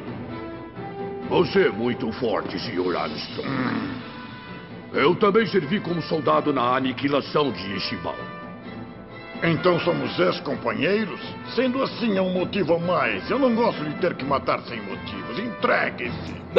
Foda, mano. Porque no Dragon Ball que eles têm a mania de pegar a cara deles assim, arrastar no, no- no- na- nas rochas assim e, e- e rasgando. Eles fizeram a mesma coisa, cara. Foda. É muito interessante como nessa parte ele. A Arakawa ela introduz o Bradley, mostra que ele é um homúnculo. E mesmo que ele esteja lutando contra um outro homúnculo, a gente tem.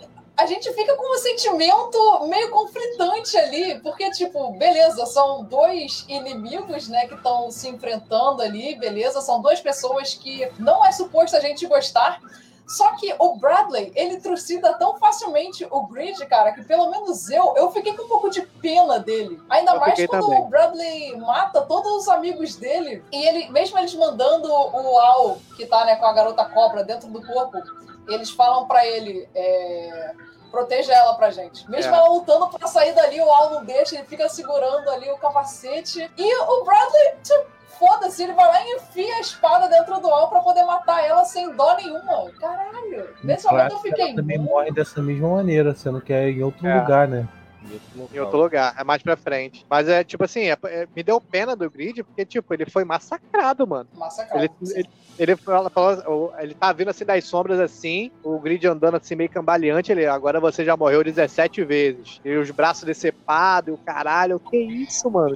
Mano, humilhou. Não, e o que eu acho engraçado é que todos têm, têm um tempo, tipo assim, de ter um limite de vida pra poder regenerar. Isso que eu achei interessante. E é maneiro o detalhe da animação que quando eles vão se regenerando, mostra dos nervos, do osso aos nervos, a carne. regenerando. E aí ele, ele, na verdade, ele não é morto, ele é capturado, né? Pelo, pelo Brother e levado lá pro, pro pai. Sim. E nessa parte é legal porque é introduzido o, o pai, né, deles, que é. Quando a gente olha assim, a gente vê um cara louro, barbudo. Eu não lembro se até já tinha aparecido o Hohenheim. Não, não. Não tinha, né? Não. Aí ele, Acho que não também. ele aparece lá e eles falam, tem todo desenrolar e tal. E o grid ele é tipo reabsorvido pelo pai. Sim. Ele é jogado numa piscina assim de, de lava e ele é reabsorvido pelo, pelo pai. Full Metal Alchemist. E simultâneo a isso, eles descobrem a, a treta do que o, o Roy Mustang tá tentando tomar o controle, né? Ele quer chegar ao topo, né? Que é o que ele fala desde o início do anime. É por isso que ele é capturado, porque eles descobrem que ele tá investigando e ele é levado até para aquele subterrâneo lá, né, onde tem aquela porta branca, mais pra frente saem os bonecos. E lá ele encontra a Lust, porque Aí- logo, logo quando ele é capturado, ele, ele vai e enfrenta a Lust, que é aí que ele, que ele luta com a Lust e mata ela, tá ligado? Mas ele é capturado? Ele não é capturado. Não, não é Ele tá capturado. eu não lembro. Eu acho que antes disso, antes da- dele lutar com a Lust, tem um lance dele forjar a morte, incriminar a Maria Royce e forjar a morte dela. O Envy, ele mata o Hughes, né, primeiramente com a imagem da Maria Ross.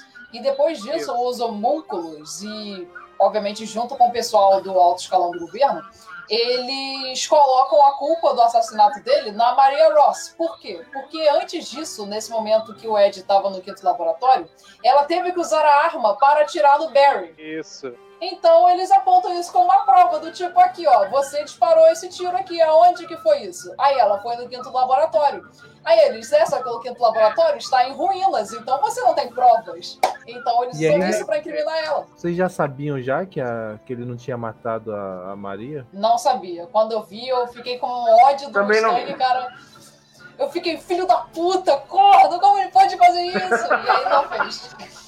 Eu também, mas aí depois eu reassisti, aí eu vi que ele menciona pra comprar carne de porco, que não sei o que, que ele ia fazer uma transmutação humana. Eu falei, pô, ele deu a pista aí, cara. Não, pô, mas eles só falam isso depois que mostra que a Maria Ross tá viva. E, cara, essa cena, ela é toda feita pra você achar que ele matou ela mesmo, cara. Isso. E aquele médico, o, o, o amigo dele ainda fala, pô, você queimou ela até os ossos e tal. Você devia estar com muita raiva, não sei o quê. Tipo, a cara dando mais ênfase, né? É, dando mais ênfase na, na mentira dele. Mentira, entre aspas, não, mentira mesmo, porque é mentira de verdade. Mentira de verdade. O Thiago Fernandes aqui comentou na, na live, lembrou aqui, ó. O momento em que acontece essa luta é quando o Mustang e a Lush se encontram embaixo do terceiro laboratório. Porque o, o Barry invade o laboratório para ir atrás do corpo verdadeiro dele. É, essa porra aí mesmo. Ah, é. isso aí. O Isso Mustang não é mesmo, capturado. valeu. É, isso mesmo. Tiago Fernandes, obrigado aí pela, pela memória. São Lindo, muitos episódios. Ai, e aí sim acontece a luta do, do Barry contra o, corpo verdadeiro dele, né? E a luta do, do Roy com, com a Lust. Não é a mesma luta, né? O Glutone fica putaço, né? Porque mataram a, a Lust. Ele é apaixonado da Nossa, Lust. eu acho maravilhosa essa cena da Luxira morrendo. É muito foda, cara. É foda mesmo. Ele queimando Finalmente ela. Finalmente se ajoelhou.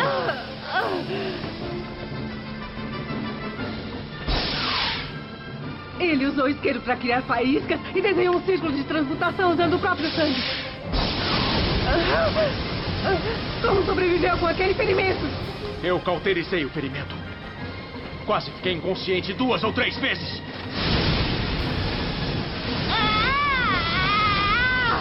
Lembra do que você disse? Que ainda preciso te matar muitas vezes. Matarei você quantas vezes forem necessárias.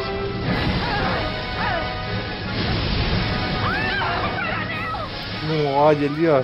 E detalhe que ele, ele faz, ele tinha, ela tinha cortado a luva dele, né? Ele consegue desenhar o círculo. Ele faz, faz no, na mão, mano. É, usando o Sangue, próprio sangue e usando a faísca Uhum. do isqueiro pra criar o fogo.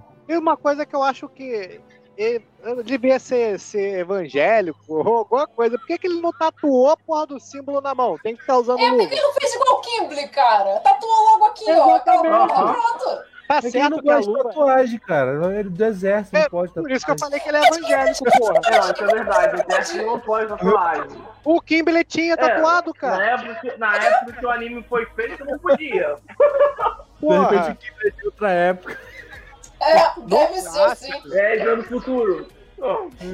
No clássico é explicado que a luva dele é feita pra criar as faíscas pra ele poder, Sim, é poder faísca, pô. atender. Mas, Então, tipo, é, ou ele podia só fazer uma digital, tá ligado? Pegar Super Bond, cola um pedaço de caixa de fósforo no dedo e no outro e fica riscando, tá ligado? Cara, as soluções do Santiago, cara, são incríveis. Porque ele é um cara é, galanteador e usa luva, seja mais charmoso, não sei. Tá que pariu. É, Gente, ele usa luva porque ele-. Cara, ele usa luva porque ele, u- ele une o útil ao agradável, cara. Só isso. Ele precisa da luva pra fazer a faísca, e a luva é bonita, e a luva já tem o círculo, pronto, já tá tudo ali. ó. A luva faz faísca e tem o falar que a círculo. luva é branca, ele pode tocar as coisas e saber se tá sujo ou não, né? Então acho- é- Ai, tem essas pessoas. Aí acontece essa merda que toda luta eles cortam a porra da luva dele, cara. Não, cara, foi só nesse aí. Não, Cara, teve mais. Várias Na, na, lutas no primeiro episódio, o, o alquimista de gelo, o alquimista joga água antes que ele. Aí ele. É, mas ele não cortou a luva, ele jogou água nele, pô.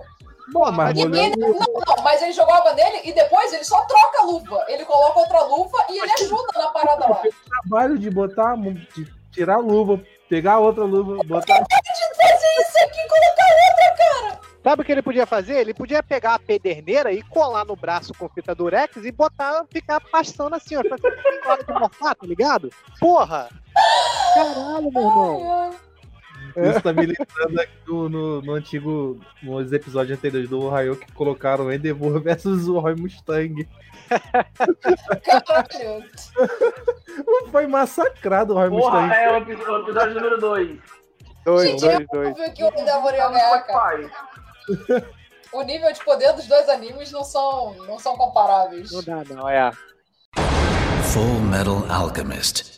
Mas aí, o, continuando, né? O, o Gluttony descobre que a Lucy morreu e fica putaço. Nisso, é, ele, ele tá indo, ele é ordenado pra ir atrás do, do Ling, né? Eu não lembro por que, que ele Não, encontra não, com ó, o Ling. Com... Eles se encontram por causa da seguinte forma: eles formam um plano de que eles, como eles estavam sem ideia para encontrar os homúnculos, e eles lembram que os homúnculos não podem deixar eles morrerem. E o Scar tá ali à solta. Então eles unem essas duas coisas para atrair os homúnculos. Eles falam: vamos sair na rua, chamando a atenção que o Scar vai aparecer para querer matar, me matar, né? No caso o Ed. E os Isso. homúnculos vão aparecer para impedir. Enquanto o Mustang tá na, na- interceptando ali no rádio, dando informações falsas de local, das localizações onde poderia estar o Scar, para eles não saberem aonde exatamente estava ocorrendo a luta do Ed com o Scar. Isso aí. Aqui é do terceiro distrito da cidade central. Estamos lutando com o Scar agora. Precisamos urgentemente de reforços. Ah, seu maldito, o que está fazendo? Pronto, o próximo vai ser o 17 distrito. Sim, pro exército não interromper, só quem interromper são os homúnculos. Exatamente. Isso, e o isso aí Ling, tanto o Lin contra o clã dele ali sabem, se, eles sentem a presença dos homúnculos, né? Eles sentem o ki dele, né? Aí é, aparecem o, o Glutone, Ula, né? Que seria em português, e o Envy, pra poder proteger entre aspas, o, o Eduardo. Só que o, o Glutone fica putaço, mano, porque, né? Eu acho que é porque a, a Lush morreu, que ele fica, que ele entra em frenesi, não é? Ele Aham. entra em Berserk. Ele entra em modo Berserk, mano, e abre a boca gigante na barriga Não, dele. mas isso- é, isso é depois. Não, cara, é não, agora. mas isso é pouquinho depois, isso é pouquinho depois. É porque nessa hora aí, é, Então, isso é quando capturam o, o tá, é, o Glutton é capturado, isso é quando- depois que ele é capturado. Que ele vê o Mustang, aí ele fica puto, ele, Mustang! Foi Aí tu que abre- matou a Lust! Aí ele Mas se né- solta e explode a casa. Aí que tem Mas, essa mas nessa aí. parte aí que eles estão na cidade, eu, o Glutton e o Bradley, eles estão, vão lutar contra o Lin e a Alan Fan. Isso, não é o Envy, é o Bradley que vai junto com o Glutton.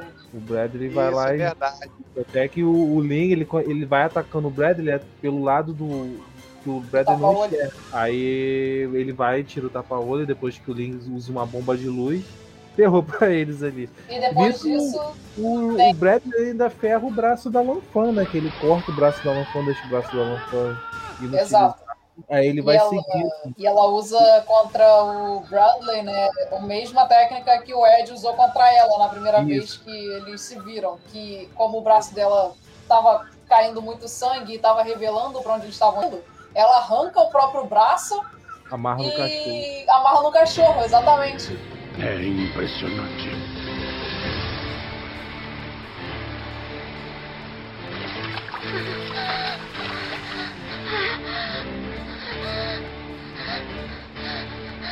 Fazia a pena em você.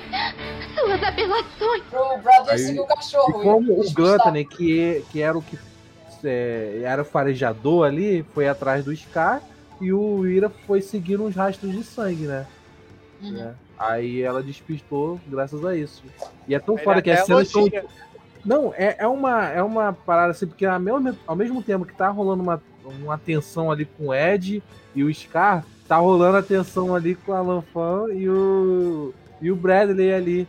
Aí Uhum. quando o Bradley vai. Tu acha que o Bradley vai encontrar a Lanfan, ele encontra o cachorro, ao mesmo tempo que o Ling aparece saindo do bueiro lá, tá botando a, a granada dentro da boca do Glutton e explodi- explodindo o Gula. Cara, essa cena é muito foda, mano. É muito foda mesmo. E é muito bem animada, cara. A trilha sonora.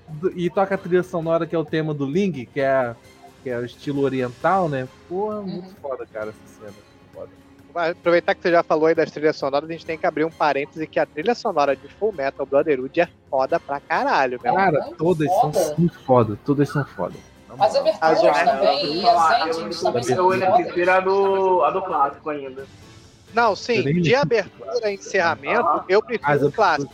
Mas as OSTs de dentro dos episódios. Ah, não, as hostes de dentro do- dos episódios são. a- as trilhas sonoras que a gente chama de. As BM, é, BGM. Cara, É. são top, mano.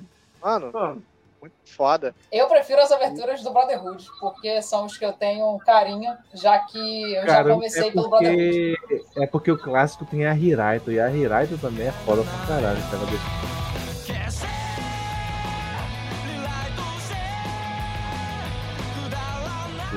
A Eu última gosto Tem daquela. aquela Race Race Go também. Melissa, porra. Melissa é Do foda lado pra caralho. Ah, Melissa é top.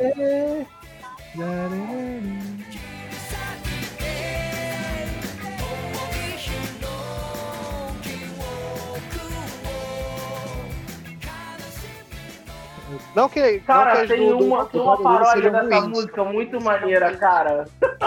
Depois Mas- procura no YouTube que é, é, acho que ele perdeu a perna e o outro o braço. É, é muito maneiro. Meu Deus. O Simão se lascou. Um perdeu a perna e o braço, o outro o corpo. Mas outras montar cuscuz e charque e café também. Full Metal Desgracis. Versão brasileira João Pimenta. Vai tá tocando, vai estar tocando na edição agora. Full Metal Alchemist.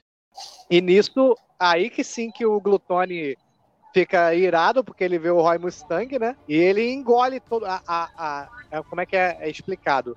Ele abre um olho na barriga dele, uma boca com olho, que é como se fosse um, portão da verdade falso, entre aspas, né? Exatamente. É, o, o pai, pai- eles falam que o pai tentou fazer um portão da verdade artificial, só que não deu certo.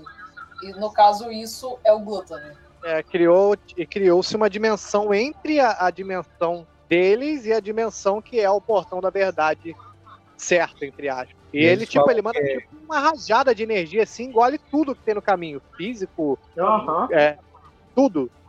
Até as chamas do Até Roy. ele chamas, engole. É, Sim. não engole as chamas do Roy.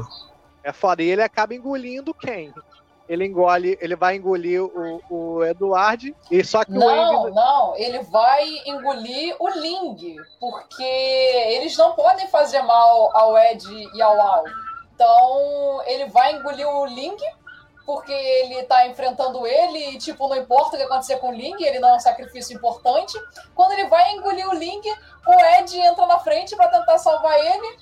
E o Envy fica, porra, você não pode ir, você é um sacrifício importante. E mete a mão pra, né, pra puxar ele de volta. E nisso os três são engolidos pelo Gluttony. O Ed, o Ling e o Inveja. E o Envy. Aí eles vão pra aquele lugar que aparentemente é um rio de sangue, né? Uhum. É tudo cheio de sangue e escuro. Mas como ele engoliu as chamas do Mustang, clareou todo o lugar. E encheu o lugar de, de fogo, né? É. Sim. Ali, aí, eu- até ali você não entendeu muito bem, não entende muito bem onde eles estão, porque tem várias pedras, ruínas. Até as próprias ruínas de Xerxes estão ali. Algumas É. partes das ruínas de Xerxes. E você encontra o- um, um dos padres lá do primeiro episódio, o cadáver dele tá ali. Em, em pele. Em, em esqueleto, que é um padre que o Gus. Sério? Não É, vi. tá. Tá ali. Lá no primeiro. O padre tá deitado, tá deitado. É, no- só tá- numa parte. Tu reconhece por causa da roupa, né? Mas só tá o osso e o cabelo dele assim. Uhum. Caralho, vou ter que rever, mano. Que foda. Tem que rever pela sétima vez de novo. Que não é nada ruim. Aí ele acaba. Ah, o Ling, né? O primeiro que ele encontra ali é o Ling, né? É, mas dentro do. Tem esse desenrolar, né? Aí o Glutone fica, ai meu Deus, o que, que eu vou fazer? Com o dedo na boca, né? Ai meu Deus, acho que eu fiz merda. Aí o, o Alphonse fala: me, me leve pro seu pai, né? Que é, que é o cara lá. Não, pra ver e se a gente também consegue. engoliu o, a mão do Al também, né? É, eles a Eles mão. acham que o do Al também mais à frente. Aí eles vão lá pro subterrâneo da central, onde tá o pai deles, né? Aí, enquanto eles estão indo pra lá, eles- o, o, o Ed, o Ling e o Envy estão tentando bolar um plano de sair de dentro do- da dimensão. Eles falam: não, não pode ser. Isso aqui tem que ter uma saída. Vamos correr em linha reta que uma hora a gente vai chegar na parede. Eles saem correndo, a galera tá correndo, correndo, correndo, daqui a pouco eles estão mortinhos. Ah, não aguento mais correr. Porra, vamos ver se pra baixo tem alguma coisa. Ele- o Ed vai, junta as mãos, faz a alquimia, faz um poço, aí eles jogam a tocha assim, fica, bota o ouvido assim pra ver se vai ouvir alguma coisa e nada. Não, Caralho, fodeu, mano. Fodeu. Aí eles, eles bolam a, a teoria de que eles Ali conseguiriam o pelo chamado realmente o Poço Sem Fundo, né? Começa a passar fome, sentir fome, eles comem a própria bota. É, eles falam que alimentos feitos de couro podem ser cozinhados, né? Eu nunca ouvi falar disso, mas. Aí o Ling pergunta: Você tem frieira? Ele, minha perna é de met... é de forra, de aço. Ainda protege contra a anemia ainda, né? É importante. E eles descobrem que pra eles saírem, eles vão ter que passar pelo portão original, da verdade, né? Aí o Eduardo Não, mas- usa um. Mas, mas antes disso, eles encontram inveja, aí é, depois de todo porrada. aquele diálogo, é, eles- depois que eles caem na porrada. E ali o inveja revela que foi ele que causou a guerra de Estival. Sim. É verdade. Não, mas vamos lá. Eu lembrei agora de um ponto muito importante aí sobre o Envy, que eu não sei se, sei lá, é um erro ou se eu não prestei muita atenção em alguma coisa, que é que, tipo, antes deles serem engolidos, é, mostra res- é, ressaltado bem que o Envy é muito pesado. Mesmo com aquele corpinho dele, né? Isso. Todo. ele é muito pesado. E aí, depois, quando eles estão lá dentro, ele revela a sua forma verdadeira, entre aspas, que é aquele monstrengo horroroso, enorme. Sendo É, que mais Ling- pra frente, né? A gente vê que não, que aquela não é a forma verdadeira dele, que ele, na verdade, é um bichinho desse tamanho. Que, Que a May consegue carregar é no pote vidro. pra caramba. Eu acho fofinho a verdadeira forma do Envy. Fofinho, bicho feio do caralho, velho. Sério, cara. Principalmente quando ele tá chorando no final, Zoiudo, cara. né? Com aquela Fofinho, boca. mano. Que isso, cara? Acho fofinho. Nossa senhora. Imaginando o Santiago tendo um Envy de estimação. Ele ia Porra, pedir pra ele ele virar né? É, vira um baúzinho, vai, um baúzinho. Vira um barril pra mim aí. É, Deixa barriga. isso virar objeto, vira um barril pra mim. Ai, ai. Se o barril tiver cerveja, eu. Porra. É, né? Pra vazio não dá, mano. Mas E ele just- aí ele revela que é, e é muito chocante essa, toda essa cena do quanto ele, ele vai falando, que ele, foi ele que se transformou no soldado que, que atirou a- na criança, que causou a rebelião em Chival. E era um soldado que era contra a invasão de É. Amestris em O Chival. soldado era contra e ele foi condenado à morte sem ter feito nada. E ele achou isso É. tudo uma grande, grande engraçado. Tudo era engraçado pra ele. E isso vai deixando o Ed puto. Porque, cara, você causou as mortes. É o efeito borboleta, né? Que vai, né? Sim. Você causou a morte dos Aham. pais do Wayne, criou um monstro vingativo como o Scar. Aí na hora ele vai dar um socão na cara do inveja. E o Ling vai e fala: é, Ed, você reparou no, no peso dele enquanto a gente lutava? É, aí não. Por mais que ele pareça ser pequeno, ele é muito pesado. É Nunca houve uma guerra civil melhor do que aquela. Você lembra o que causou o início daquela guerra? Tudo começou porque um oficial acabou atirando sem querer em uma criança ishibaliana. É, isso aí. Saiba que fui eu, o inveja aqui, quem atirou naquela criança. Foi uma sensação maravilhosa. Um único disparo fez aquela guerra se espalhar como fogo.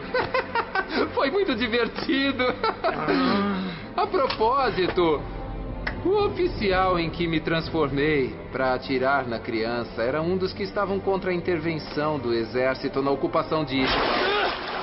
Depois daquilo, ele não teve chance de se defender e foi condenado pela corte marcial. Realmente os humanos são seres muito fáceis de serem controlados. Quer dizer que foi você. Foi você que matou uma criancinha inocente. Destruiu a vila onde eu nasci. Expulsou os ishibalianos de suas terras. Fez nascer um monstro vingativo como Scar. E causou a guerra que tirou a vida dos pais da Winnie. Seu maldito! O que é isso? Parece que ele nem sentiu nada. Querem brigar, seus moleques? Se afasta, Ed!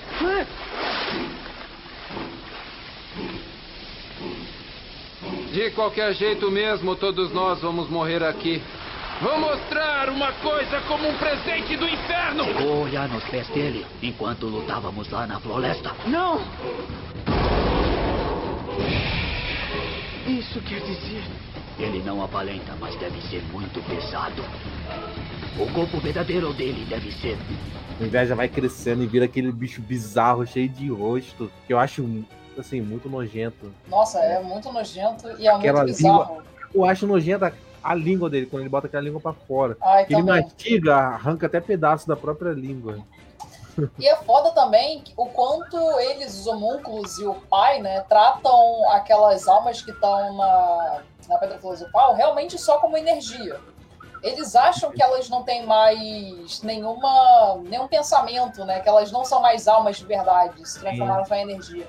E mesmo que os corpos estejam lá, ah, tá doendo, ah, o que eu tô fazendo aqui? Cadê minha mãe? É, depois, com o Hohenheim, a gente percebe que porra nenhuma, que são almas mesmo, cara, que são aquilo, que eles não se tornaram mera energia. Que essa é Tanto que uma o vantagem que o Hohenheim teve perante a, a eles, né? Exatamente, que o Hohenheim conversou com cada uma das almas que tá dentro do corpo dele.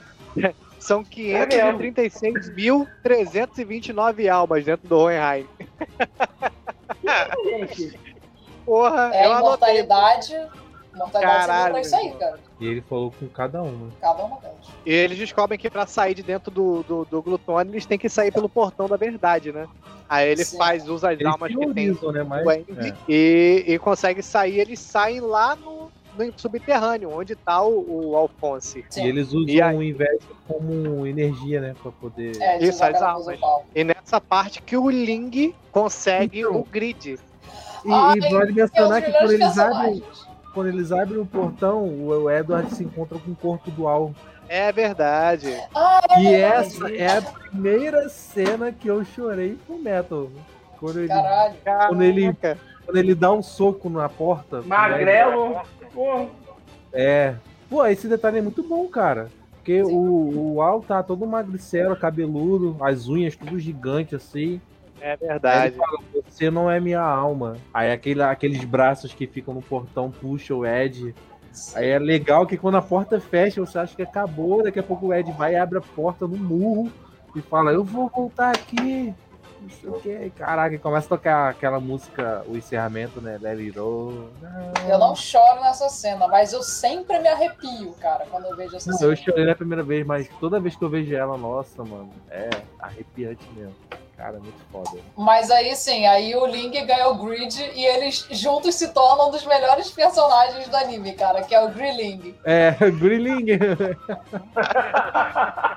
É verdade, mano. É muito foda, porque, tipo, a princípio o pessoal tenta salvar ele. Não, não, não faz isso com ele. Ele, não, fica paradinho aí, que é isso que eu vim procurar, mano. Aham. É muito foda. E nessa parte também é, é, conta um pouco mais da história da Xiao Mei, que é aquela outra menina de, que vem de, de Xing, né? Não, Xing, é o nome do panda que ela tem. Ah, o não, nome dela é Mei. Shang. Mei Mei Shang, Shang. é. Xiao Mei é o panda, que foi Isso. adotado porque ele foi rejeitado pelos pais, né? Que ele não podia crescer. Panda, um mini panda, né? O panda já é É pequeno. um mini é um panda mini. gigante, cara. Porque a raça dele é de panda gigante. É, então, tipo, ele foi rejeitado pelos pais por causa disso, que ele não crescia, tadinho. Aí É, adotaram ele. E assim que eles conseguem sair de lá, né? Porque eles são sacrifícios, então eles não vão fazer nada. O Ling pega o grid, beleza, e eles saem. Eles é, falam, mas tipo essa assim. parte, ela, ela é um pouco tocante, porque naquele momento que o, o Grid entra né, no corpo do, do Ling, ele assume o controle e quando eu vi pela primeira vez eu fiquei, meu Deus, o, o Ling morreu. Eu achei que ele tinha tomado o controle do corpo do Ling e ia ser isso pra sempre, tá ligado? Nossa, eu fiquei muito triste quando eu vi isso pela primeira vez. Até que depois eu vi que não, que eles até criam uma camaradagem ali e ficam trocando. É verdade. Mas, é, mas até então a gente não sabia disso. Ele só tomou o corpo, eles falavam, Ling, ele não, aqui é o grid. Aí eles vão pra Briggs, né, pra, pra continuar a pesquisa deles.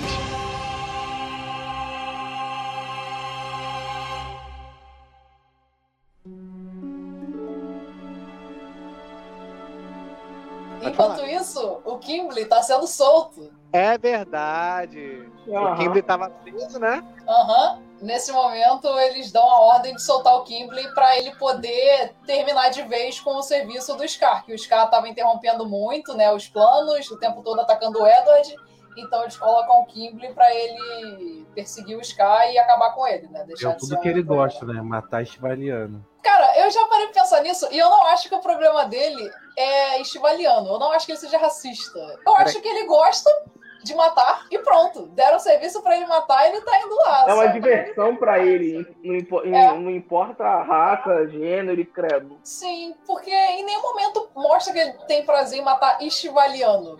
Ele simplesmente mostra que ele tem uma frustração por não ter conseguido matar esse. Mas não mostra que, tipo, a preferência dele é por matar estivaliano. Ele simplesmente gosta de matar. E aí, esse que conseguiu fugir, ele se sente frustrado por ter deixado um fugir. Então ele vai atrás dele. Não é tanto que ele se sente um pouco incomodado que tem um estivaliano no exército? É, Quando lá, lá aparece em, Miles. na muralha.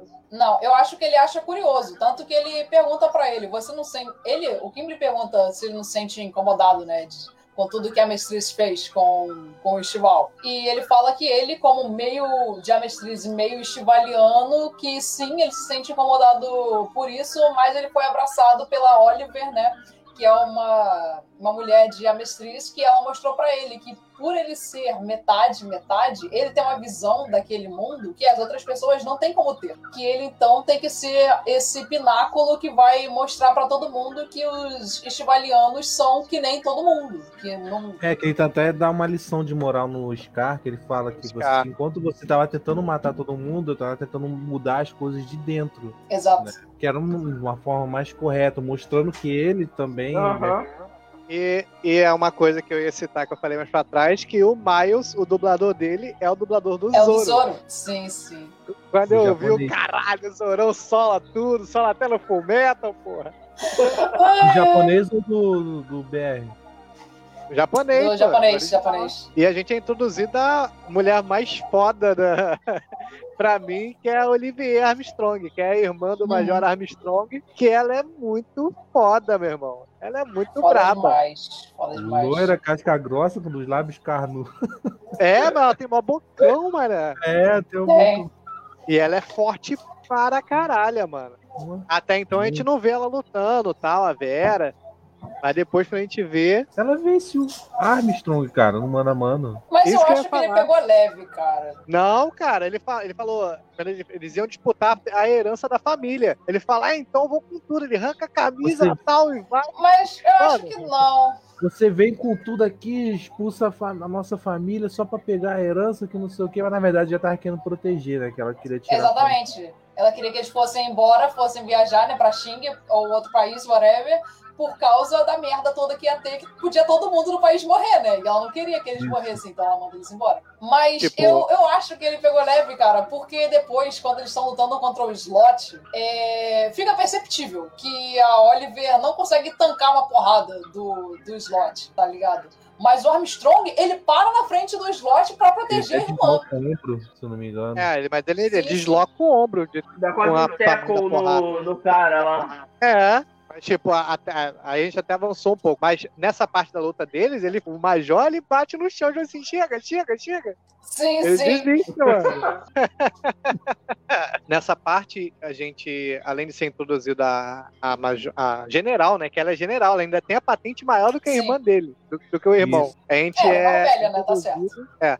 A gente é introduzido também ao slot, que é a penúltimo. Eu não lembro se o Pride tinha sido introduzido antes dele. Eu acho que o Pride ainda foi antes, né? Não, não, ele é introduzido Não, antes. o Pride é depois, né? antes. Então, então o penúltimo, penúltimo pecado que faltava, que é o slot, preguiça. Que ele que tá cavando o círculo de transmutação do, do que, que vai pegar o país inteiro, né? país, né? Ao redor do Uhum. país. E, e nessa parte lá de baixo que eles descobrem o, o círculo e que é falado com, com o pessoal que o Ed tá lá embaixo vendo o túnel e ele fala: Peraí, mas esse círculo aqui pega o país todo? Ô, Fulano, que eu não lembro, eu acho que é o Falman, né? Eu falo, você lembra de todos os incidentes que tiveram no país? Aí ele fala, pô, data tal teve em tal lugar, data tal teve em tal lugar, eles vão riscando Sim. no mapa. Aí ele Uhum. faz, faz todo o traçado, ele vê que é o círculo gigante de, de alquimia que tá fazendo. Como o Hugh já tinha feito e não conseguiu falar com ninguém, né? Sim, como o Rio já tinha Exatamente. visto no episódio Aham. 4, cara. É foda. Luiz à frente do tempo. É por isso que eu falo, Por cada isso que um tem a mataram ele, sua... senão o anime já teria acabado.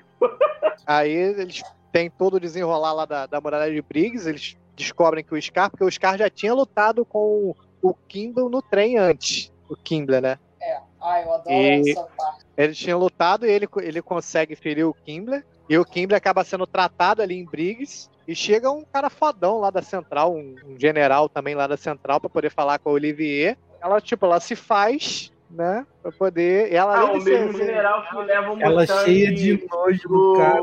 pro Ira. Isso. cara se contendo ali pra não dar umas porradas nele. É, É, fingindo ter muito interesse lá no papo dele, só pra ele poder ir revelando mais e mais, coisas, sem saber que o pessoal lá, né, tá escutando, o Ed tá ouvindo tudo. Também quando ela vê o sinal verde, ela vai. Pois é, cara. E ela se fazendo ali, pá, tal. Depois desse desenrolar, eles estão. Porque o Al ele se separou um pouco, né? Ele foi, encontrou com o Scar tal. Aí eles descobrem da pesquisa do irmão do, do Scar. Que o, o Scar tem um, um braço todo tatuado com metade da pesquisa. E a outra, a outra parte ficou no caderninho dele de pesquisa. O Dr. Marco não consegue decifrar, porque tá escrito em chivaliano antigo e tal. E aí eles descobrem o que o que é na, na pesquisa dele e tal. Cara, eu acho isso impressionante, porque o personagem, eu, eu acho, né? O personagem mais inteligente que aparece em Fullmetal é o irmão do Scar, cara. É, cara, ele Aham. é foda. Ele era sinistro mesmo, cara. Ele era muito Tipo, por quê? cara. Porque ele tá naquele país ali chivaliano onde a alquimia não é estudada, não é desenvolvida. Uhum. E ele aprendeu tudo aquilo ali, tipo, na raça ali, foi correndo atrás e conseguiu desenvolver uma alquimia sinistra, tá Aham. ligado? A- Desenvolveu uma alquimia meio que própria, né? Misturando a alquimia, É. o Rentanjutsu de Xing com o Renkinjutsu de, de Amestriz. Nossa, tipo, caralho! Ele é nenhum- muito foda. É, cara, nenhum dos, dos, dos outros alquimistas, tipo, não se ligou. Ele, ele se ligou que, que a alquimia de, de Amestres é- era tipo. Tinha um bloqueio que o pessoal não conseguia utilizar a energia toda. A alquimia de Amestriz, ela usa a movimentação das placas tectônicas. E a alquimia de Xing, eles usam, tipo... Eu, eu lembro que a Mei explica de uma forma muito abstrata, que era, tipo, o fluxo da energia do dragão, alguma coisa assim do tipo. É uma coisa assim, isso. Fica uma coisa E- muito abstrata. E é legal que quando o pai lá, o, o homúnculo original, sela a, a alquimia dos alquimistas de Amestres, só o pessoal de Xing consegue usar. E o Scar, né? O, e logo após a, a parte, essa parte de, de, de Briggs, a gente é- tem o flashback do Hohenheim, que aí é contado toda a história do, do pequeno homúnculos no frasco, né? Muito foda a história dele. Olha, cara, é muito boa, velho. Tá o pessoal do exército descobriu o plano do, do Roy e ele o, pegam a, a Hawkeye e bota pra ela ser secretária do Führer. Tipo assim, ela é uma refém. E ela acaba descobrindo que o Selim Bradley é o último homúnculo que faltava, o Pride, né? E ele vai e confronta ela. Pega ela assim no, por detrás da, da pilastra, como você falou, e vem as mãozinhas. As mãozinhas assim. e, e ela, tipo, ela é corajosa, ela indaga ele com as paradas e tal. Essa parte é foda. É, ela percebe, né, que o Pride, que o Selin, no caso, é o homúnculo, porque a esposa do Bradley, ela fala que o Selin, ele, na verdade, não é filho deles, que ele foi adotado de um parente do Isso. Bradley. E, né, a gente sabe que não tem como o Bradley ter parentes. Então, na É. mesma hora, ela e a gente percebeu, tipo, caraca, ele também é um homúnculo. E Eles, tipo, como- é, a, a- o anime faz as perguntas e depois te dá, tipo assim, meia resposta você matar a pergunta que foi feita por ele. Sim, exato. Você mata assim a pergunta sem ninguém falar nada, sem ninguém chegar e falar É. que ó, o Selin é o homúnculo. Você já saca na hora. E a Ele maneira é o primeiro homúnculo. pro Roy Mustang como o- que o, que o Selim é um homúnculo também. Que eles fazem aquele jogo de código Morse Sim. bacana. Batendo Não, a xícara, batendo... É isso. E tipo. Com o que ela ele fala, é um né? Os nomes das pessoas que ela fala. É, pelos nomes, a primeira letra de cada nome. E, tipo, ele é o primeiro homúnculo, ele é o mais forte, né? Todos eles falam assim, quando, se eu não me engano, é o, é o, é o Glutone que fala, ou é o Envy. Quando eles estão lutando no, no Curtiço, que é um pouco mais à frente, eles falam, até pra gente, ele é. A gente, ah, foi o, é o Grid que. Até pra mim, ele é considerado um monstro, ele é o meu irmão mais velho. É, mas eu acho que, ainda que o Vrat é mais forte do que o Pride, cara. Que o Não, Bradley, ele no não caso, é mais forte do que o Pride. Você acha que no X1 dos dois, eu acho que, o. Eu acho, com certeza. ganhava? Nossa, com certeza. Sei lá, hein? Ah, também acho, eu também acho. Ele é muito destruidor, cara. Porra, cara, É. sempre que ele aparecia, quando eu tava vendo pela primeira vez, eu já, eu já pensava quem que ia morrer dessa vez, cara.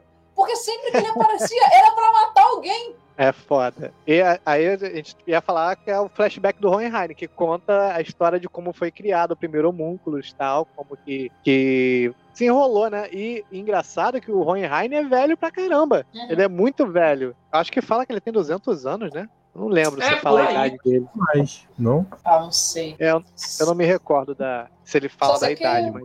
Idade Eles do não Royal. falam bem como que eles criaram, né? O primeiro homúnculos, que é o, o pequeno homem dentro do frasco. Simplesmente mostra ele lá, né? Falam que o Hohenheim deu o sangue dele pra criar esse, Então, esse aqui no- homúnculo.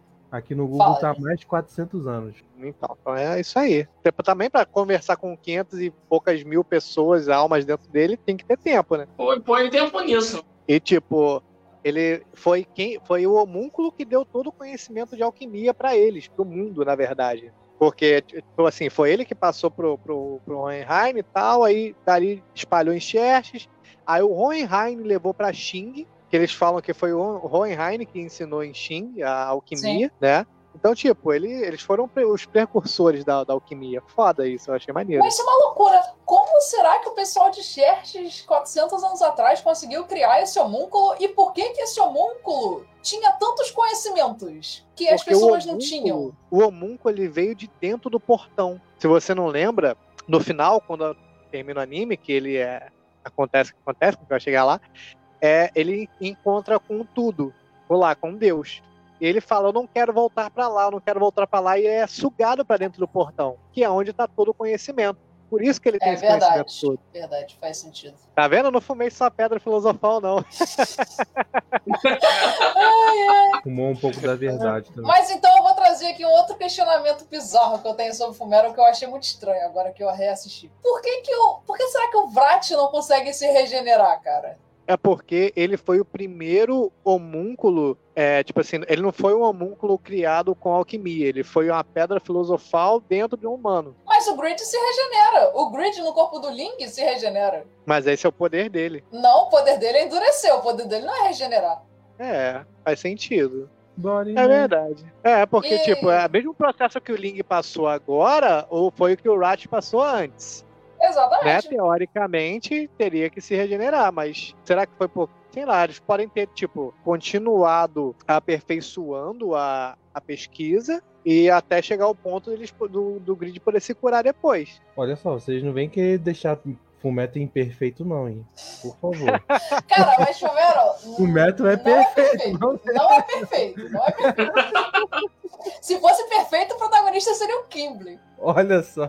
Ai, eu amo tanto o Kimble, cara. Namorando muito com, foda. com, com- Como é que é? Qual é o nome do outro? Chibaliano? Que você chupou? Com Miles. Com Miles, aí. Ai, meu Deus, o melhor time de Fumero é o Kimble com Miles. E eu vou defender pra sempre. Puta que pariu. Ai, ai. Em- após o, o flashback do Hohenheim, eles se encontram todos, né, naquele cortiço que a gente estava citando há pouco atrás. Aí eles encontram o time todo, tipo o time do Wal, o time do Ed, que eles estavam separados, o Hohenheim, e eles bolam o plano, a missão final. Eles descobrem o dia prometido, né, o dia que vai ocorrer tudo, e acontece a luta do contra o Pride, que aí a gente vê o poder dele, a Vera, que até então a gente só tinha visto ele lá no túnel, lá em Briggs, e acontece a luta dele contra o- os times, né? E ele sozinho, ele, porra, ele pega geral, mano. Ele é muito forte, cara. Forte, é nessa cara. hora que o Grid fala. Que, tipo assim, até pra mim ele é um monstro. Ele tem o poder da escu- né, da- das sombras, né? Uma maneira que, de derrotar ele é não deixar formar sombra no ambiente. É, ou colocar uma luz muito forte, ou deixar completamente escuro. Isso. Isso. E a luta é muito foda porque começa a pegar fogo na floresta e eles não tem como, como acabar com as sombras, tá ligado? Uhum. É muito foda. Mas aí o, o, o Alphonse tem o plano de se, se sacrificar, né? Pra poder parar o Pride, porque iam rodar todo mundo. E aí ele pede pro, pro Hohenheim fazer um domo e prender o, o, o Ed e o Pride lá dentro. Porque o Ed não. O, o Ed não, o Alphonse. Porque o Alphonse, ele não, não precisa comer. Não precisa dormir. Então, pra ele, tá tranquilo. Vai falar, prende a gente lá dentro. Ele cria um domo de pedra e prende o, o Pride e o Alphonse lá dentro. E eles vão pra missão final. Né, que é aí que começa o arco final, que, que é onde tem as principais lutas do, do anime. É, enquanto isso, o Al fica lá, enquanto né, fica cortando pra essa parte importante do problema verdadeiro do anime, fica mostrando também o Al ali preso junto com o Pride, eles conversando de vez em quando. E mostra o Pride brincando, né, com a cabeça assim do Al, batendo um pedaço de madeira no capacete dele. Isso. Até que, É, esse é um cara, detalhe importante. Detalhe é um importante. detalhe muito importante. E Até você então não fala assistindo. Tá só ali. É.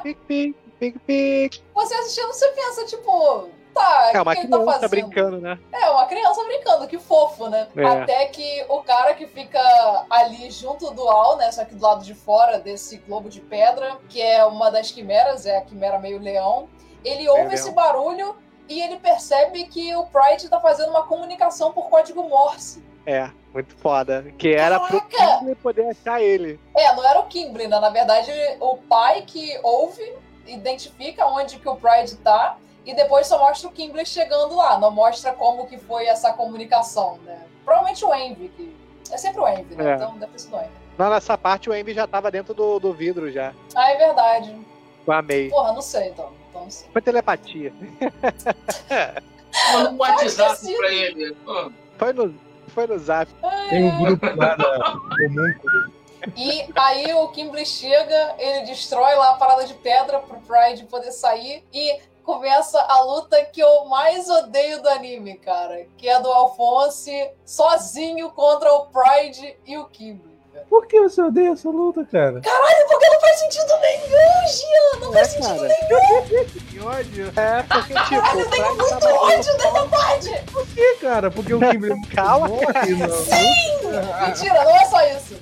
Eu tenho muito ódio dessa parte, porque, cara, o Al, a gente tem que levar em consideração que ele é uma criança de 14 anos. Isso é algo muito importante. O Kimberly, ele é um homem treinado que lutou na guerra. O Pride é o homúnculo mais forte, em teoria, porque na verdade é o Bright, né? Mas ele é o homúnculo mais antigo e que tem o poder mais difícil de lidar. Que teve que o Hohenheim fazer aquela merda pra segurar ele, cara. Verdade. Porque o Hohenheim não ia derrotar ele. E o, Al sozinho derrota eles dois. Então, mas o Al, Não, ele, ele- o Al ele, ele é uma armadura que não se cansa, tá com a pedra filosofal e ele tem o poder do protagonismo. Cara, não tanto. Sai O Pride, o Pride tinha aquelas porras que conseguem destruir tudo. Ele podia simplesmente ter desfeito todo o corpo do Al, menos a parte que tá o- a alma dele, e pronto. Selo, né? Não, mas aí ele tava com a. Ele tava com a pedra, ele podia voltar como ele fez com as pernas, entendeu? Mas, cara, se ele arrancasse as pernas e os braços dele, ele não ia ter Ah, como mas vem usar cá, a vem pedra. cá, vem cá. Ah, mano, você, você tá torcendo pra quem? Cara, não importa, ok? Eu queria que o Kimberly tivesse ganho. Não, mas aí eu, eu também achei essa luta um pouco. Eu também achei essa luta um pouco meio, meio meh, porque, tipo, achei muito o cara, tipo assim, eu ele é o protagonista. Ele, ele e o Ed são os, são os protagonistas do anime. É igual. É, então eles têm que brilhar, mano. É que tinha Mas, tipo assim, é uma, é o uma Pride, cara, ele tava dando pau em todo mundo ali, cara. O Pride Uhum. tava dando pau em todo mundo junto, aí o Alfonso Uhum. sozinho, tá ligado? Mesmo com a pedra, tudo bem, mas porra, é foda, né? Não faz Não, sentido. é a mesma coisa que acontece, é a mesma coisa que acontece com o Zodíaco também. Você vê Mas Cavaleiro do morrendo. Ah, é, porra, esqueci do detalhe. Pô, o Cavaleiro do Zodíaco. morrendo, do cara, nada ele tira a foto. Sei pra você o poder. Pra, pra você poder chipar no Cavaleiro do Zodíaco. Ainda Ah, eu bem que ela não viu ainda. Ainda bem. Eu geralmente não tipo coisas óbvias. Eu tipo coisas Ah. bizarras. Tipo o Kimberly com Miles, tá ligado? É isso aí que eu faço. Não, mas vamos lá, cara. É... Não faz sentido essa luta e ponto. Não era pra ele ter derrotado, ele tinha 14 anos só, cara. Contra dois. Ele é um prodígio, ele é um prodígio e ele tem todo, todo o conhecimento que ele ganhou dentro da porta da verdade. Então ele tem mais conhecimento do que ele. Cara, ele é um Pronto. garoto de 14 anos que serve ao exército junto com o irmão dele. Ele não serve ao exército, ele não é o que me Não, ele um Não, mas serve o irmão exército dele, tá ligado? Oficialmente, né? Ele, ele serve extraoficialmente. É, ele tá ali Mas, mas esse argumento de que, ah, é, eles são protagonistas, eles têm que brilhar, a gente sabe que isso não. Em Fullmetal, isso não se aplica. Porque Fullmetal é um shonen muito fora da casinha. É verdade, mas a parte do ponto na verdade é um bom argumento, porque eles até falam no anime que ele pagou mais pra ter conhecimento do que o, o, o Ed. O Ed deu só a perna, ele deu o corpo todo. E por que, que isso não foi demonstrado antes? Que ele era tão foda assim? Por que, que ele não Porque derrotou ele, os caras sozinho, ele então? guardou pra esse momento especial. Vai tomar no cu, Arakawa. Isso aí eu não engulo, não. Isso! O que, que é Que isso? que Vamos é voltar pra isso? cá. infeliz- Que deselegante. Totalmente né? deselegante. Caralho, full pistola. Nossa, cara, eu sempre, desde a primeira vez que eu vi essa luta, eu sempre fiquei, mas isso não faz Eu nenhum acho, sentido. que, eu acho que só pra deixar a Amanda mais pistola, a capa do episódio tinha que ser a- o Kimberly morto, tá ligado?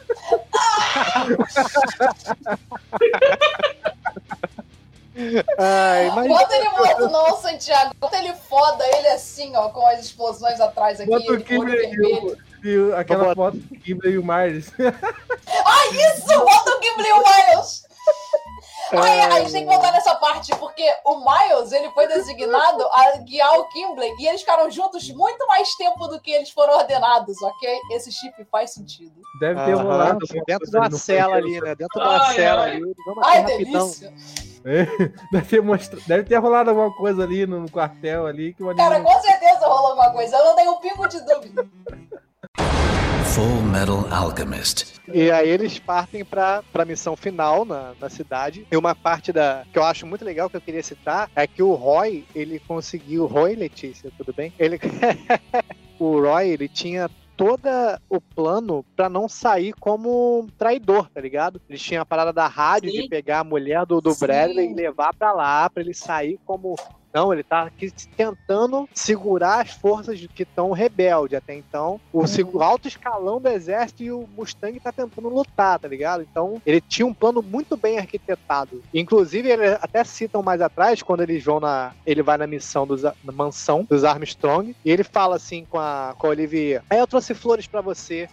Aí dentro da- das flores tem assim, Celine Bradley é um homúnculo. Ele fala, pô, essa, essa mansão tão grande, né? Poderia abrigar um exército aqui dentro, mas já era a deixa pra ela deixar o exército de Briggs lá dentro, tá ligado? Então, cara, é Uhum. muito foda também. O plano dele foi muito bem arquitetado. Toda essa parte que vai mostrando a, um passando um bilhete um pro outro. Eu acho muito foda essa parte. Essa parte, E se a- você não prestar bastante atenção, cara, você se perde Uhum. na Sim. estratégia e nas informações ali, cara. Não, cara, mas nessa parte você já tá tão vidrado pelo anime que você não tem como não prestar atenção, cara. Você já tá ali, caralho, o que, que vai acontecer? Até já a mãe volta aí, do, do, do Roy Mustang tá, tá envolvida nisso também, nesse plano. Uhum, pois é. Cara, eu acho muito foda a troca, porque eles têm que fazer uma troca muito sigilosa, né, de informações, porque eles nunca sabem quem que tá ouvindo, quem que, né, tá do lado dos homúnculos, ou se o, o Pride tá ouvindo, né, pelas sombras. Então eles têm que o tempo todo sempre passar informação, assim, de uma forma que pode não ser nada, né? Sempre de uma forma muito, muito secreta ali. Então, Muito sigilosa, né? você- isso, muito sigilosa. Então, se você moscar, se você ficar uns 5 minutos assim sem prestar atenção, fudeu, fudeu, se perdeu. E eu não entendi, ele, a mãe do, do, do Roy Mustang, ela, ela é o quê? Dona de um bar, né? É, ela era dona de um bar que tinha menininhas de encontro. Era uma casa das Ela- primas, né? É, ela era praticamente uma cafetina, aparentemente. Full Metal Alchemist. Então, então vamos pras lutas, porque nessa parte tem as principais lutas, né? Primeiro, o Roy descobre que foi o Envy que matou o Mais, pra começar, né? E quando ele descobre, meu irmão, eu tava até comentando com a Amanda mais cedo, mano, fica tão possesso, ele, aí ele mostra o verdadeiro poder dele. Ele consegue focar as explosões dele até no- nos globos oculares do Envy, meu irmão. Pra, tipo, torturar mesmo. Você vai sentir essa dor, meu irmão. Ele até fala, você vai sentir cada dor aí, ó. Essa cena dá muita pena do Envy, cara. Quando eu assisti pela primeira vez, eu chorei muito na morte do Envy, porque eu fiquei com muita pena dele. Pena do Envy, cara. Cara, mano, tu não sente pena nesse momento, não? Mano, o cara matou o Hughes. É, o cara matou o Hughes, o cara começou a guerra, mas. Mas é tudo ordem. Ele segue ordens do pai. Ele não fez isso Não, tudo. não, não, não. É, Não, mas ele, senti- mas ele sentiu prazer. Ele sentiu prazer Não, quando ele ele fez a guerra lá de Chihuahua. Ele sente prazer, sim, mas ele nunca faz isso porque, ah, foda-se. Ele sempre faz isso com um propósito, que é seguir as ordens. Ele é tão. Cara, não, ele. mas é, Não, não, não, não. ele fala, vocês, ele- ele- não- ele gosta de brincar. Ele matar o Marias Hughes é igual o Mustang tendo que matar um monte de gente em Estival. Olha, olha só, ô, ô Santiago. Só agora que... Santiago, não tem aquela, não tem aquela parte, o Mu- Mustang entra no, no salão lá do exército, aí tá todo mundo sentado na mesa, todo mundo ali que é aliado aos homúnculos. Sim. a Amanda tá lá sentado também.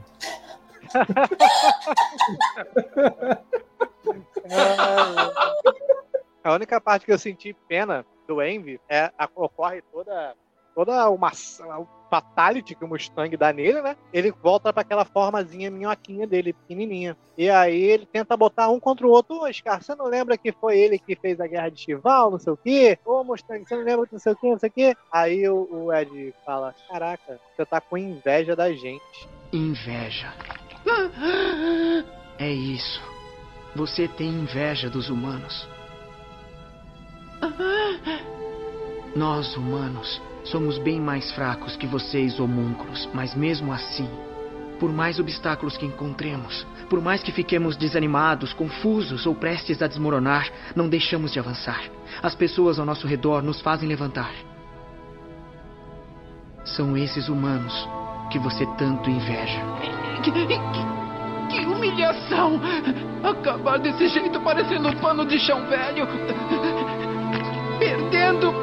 Humanos como vocês, sendo feito de idiota por seres insignificantes que nem vocês. E, e o pior de tudo foi ter alguém feito você, o mais insignificante de todos, um moleque como você.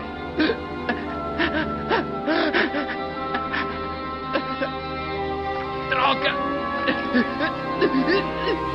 Droga! Droga!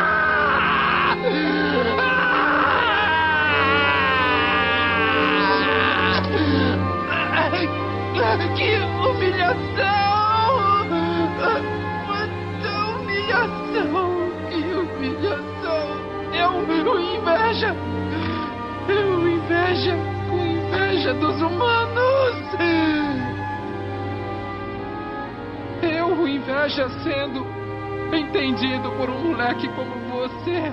Exatamente, cara, dá muita pena. Nessa parte eu senti pena, porque o caralho, ele, aí que ele começa a chorar, que ele fica fofinho, tá ligado? Ele pula da mão do Ed assim, aí o, o Hawkeye vai matar ele assim, ele não, ele não vai durar muito mais não. Aí ele começa a falar as últimas palavras dele. E aí eu senti pena, tá ligado? Ele, ele, se Ele mata se no mata, final. né? cara. Porra, e tu não sente pena disso, Jean? Puta que pariu, cara. Porque ele tinha que se fuder. Ah, Mas a- pariu. A tortura foi boa, gostei, mereceu, mereceu.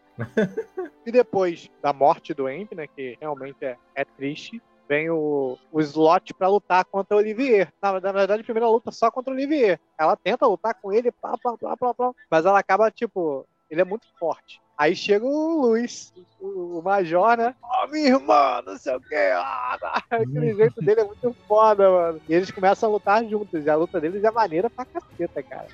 É bem maneira mesmo. É mais legal ainda quando aparece a Izumi e o marido dela pra ajudar. Exatamente nessa parte que eu queria chegar. Que quando o Armstrong chega, o, o marido da Izumi chega, o- eles já estão todos detonados. Aí o, o Major olha pra ele assim, ele. "Uau!"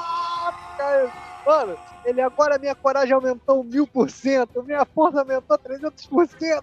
Cara, é muito foda, mano. Foda.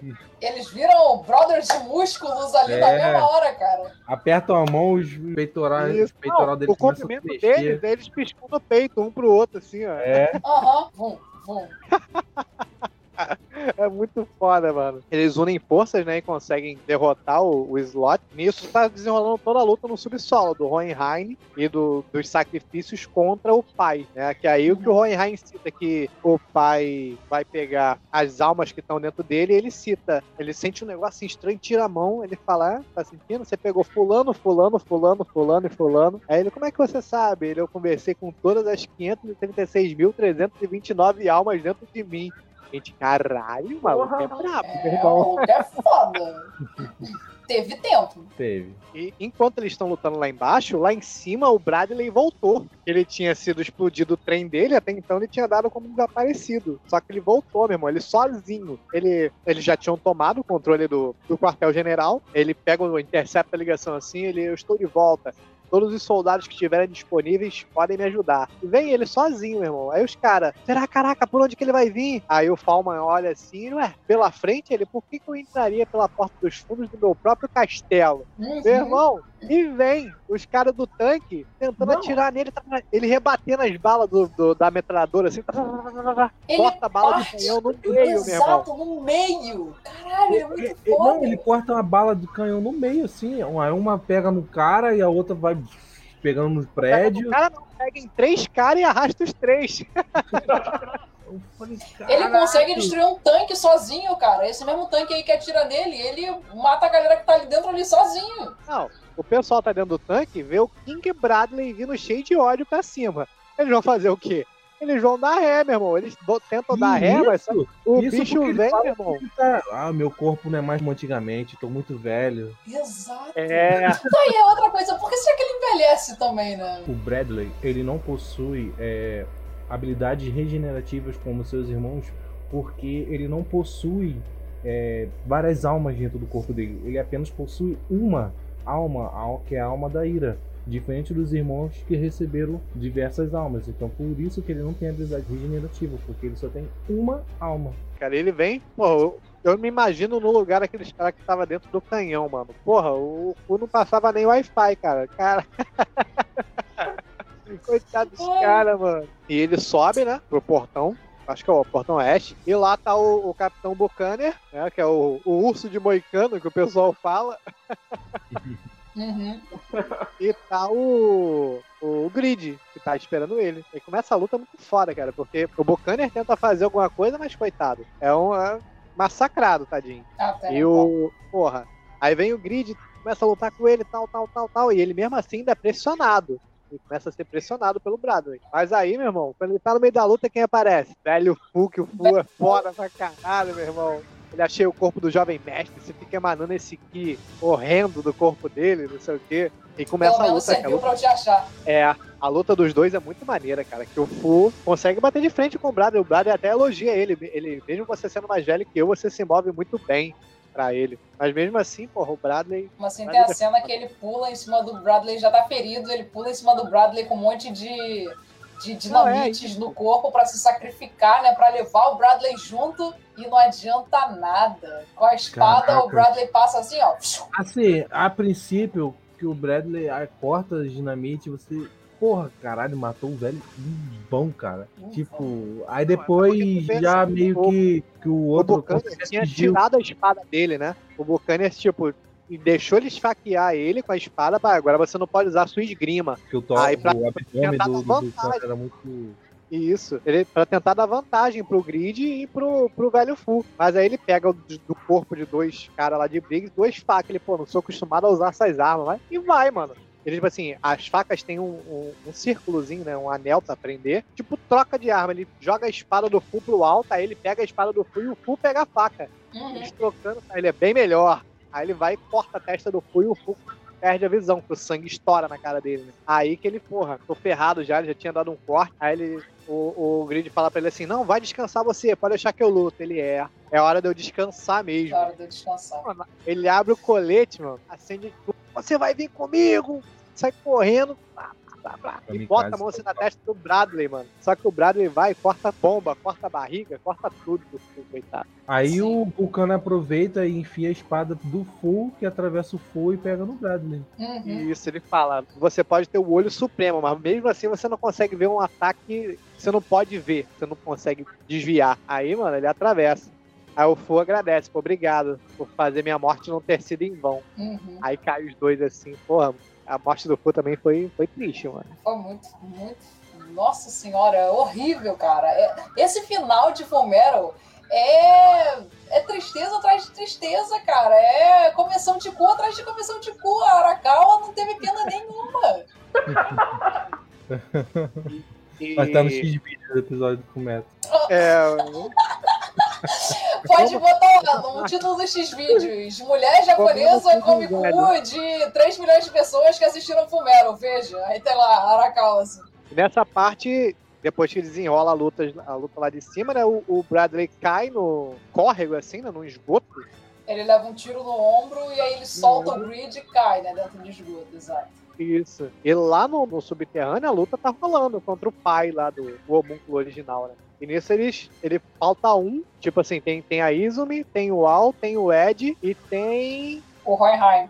o Hohenheim. E falta um sacrifício, tem que ser cinco. Não, o Hohenheim não é para. sacrifício, não.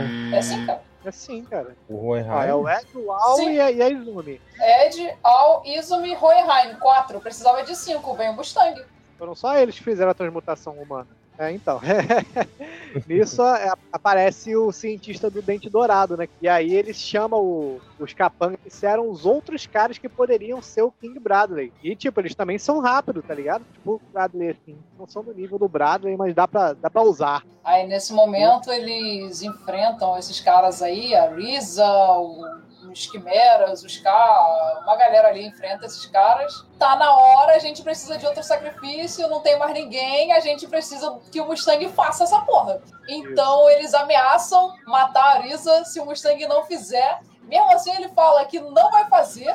Então aparece o Pride E o Bradley, ele chega ali, né? Ele cai no esgoto e aparece ali. E eles dois juntos forçam o Mustang a fazer a transmutação humana, cara. Cara, eles cortam o pescoço da Lisa, é chocante, cara, essa cena. Sim, cara. Mostra a Mei Shang, porque ela naquele lugar, ela era a única que sabia alquimia médica. Mas o pessoal chutando uma pedra filosofal, chutando a pedra filosofal, ela tentando pegar, e ela vendo o desespero do Mustang, algum médico, alguém tem que ajudar a tenente. E aí ela fica naquela dualidade entre pegar a pedra e ajudar uma pessoa, ela vai lá pra poder salvar a vida da Risa, e ela salva. Ai, cara, todo mundo em Fomero é perfeito, cara. Eu amo todos os personagens. Foda. E o, o triste dessa parte é que, tipo, o- todo mundo tem alguma coisa que é levado de si quando tenta a transmutação humana. E o que é levado do Mustang são, é a visão, né? É os olhos, né? Uhum. Sim, da Izumi tipo, é- foi o- a capacidade dela de ser mãe, né? Tira o. É. né? Fala que ela perde alguns órgãos internos. E tipo, ele até fala assim, a, a punição pro homem que tinha a visão de se tornar o, o líder é, é, é perder a, a visão, né? Foda pra Pelo que eu vi, acho que era para o homem que queria ver o futuro de sua nação, ele perde a Isso, visão isso. para nunca poder vê-la. É até meio irônico, né? É tipo como se fosse uma ironia. Tipo, o Ed tentando alcançar a mãe dele e tal, perde a. Porra, muito foda, cara. Essa parte de. É, todos meio eles faz né? sentido, né? O que eles perderam. Pois é. O Al, menino que amava o calor da vida, uma pessoa tão calorosa, perdeu o corpo inteiro para nunca mais conseguir sentir isso. O Ed, que tem todo esse discurso de se mover com as próprias pernas para alcançar seus objetivos, perdeu a perna. E a Izumi, que o que mais queria era ter um filho, tentou trazer o filho de volta, perdeu a capacidade de gerar uma vida. E o Mustang, que o mais queria ver o futuro de sua nação, perdeu a capacidade de ver. Todos eles faz muito sentido o que eles perderam. E ele consegue, né? Ele faz o. força o Mustang fazer o, o sacrifício alquimia humana e ele consegue executar o plano dele. Isso é uma parada que eu também acho legal, que ele é, um, ele é um vilão que ele conseguiu concluir o plano dele. Você pode ver, porque ele tem a mesma idade do, do Hohenheim, é 400 anos aí, segundo as informações do Jean. Porra, então ele tá orquestrando esse plano há 400 anos, cara. E no final ele conseguiu fazer, ele conseguiu é, absorver Deus. Sim, ele conseguiu. Ele só. O que aconteceu foi que o Hohenheim usou uma, um, um círculo que era ao contrário, né? Inverso do, do círculo desse, dele, que invertesse. Para reverter o círculo original, que era para ele conseguir absorver todo mundo ali de Amestriz. E ele usou Que estava vivo. o eclipse da Lua como círculo. Exato. Isso. Aí ele É. conseguiu fazer esse círculo inverso com as Aí almas da tipo assim, ah, ele largou, ele largou a família, né? Mas na verdade ele ficou o tempo todo viajando pelo país, achando pontos onde ele poderia es- espalhar as almas, As né? almas. É. Sim. E tipo, ele falou, essa, esse ciclo vai, ser, vai acontecer independente do que acontecer comigo. Cara, essa é parte é muito- o eclipse, né? Desde o momento que absorveu Deus para dentro de você, já tínhamos começado o nosso contra-ataque.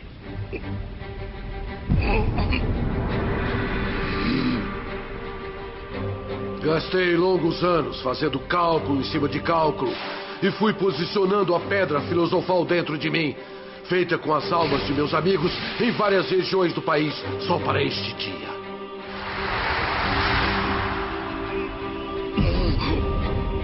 Chegou o momento. Ele passou dos limites. Aquele homúnculo do frasco fez alguma coisa que não devia. Não temos mais um corpo para onde voltar. Mas os amestrinos ainda têm seus corpos para onde podem voltar. Sim. Vamos devolver as almas deles aos seus devidos corpos. Afinal, é o pedido do Hohenheim. Você apenas inseriu a pedra filosofal em determinados pontos. O que pretende, mesmo que use a alquimia, precisaria de um círculo para a transmutação. Nós temos um círculo que será ativado quando chegar a hora. Ele virá do céu e será algo incomensurável e gigantesco. É a sombra da lua formada sobre a Terra através do eclipse. Nós iremos na frente. Hohenheim!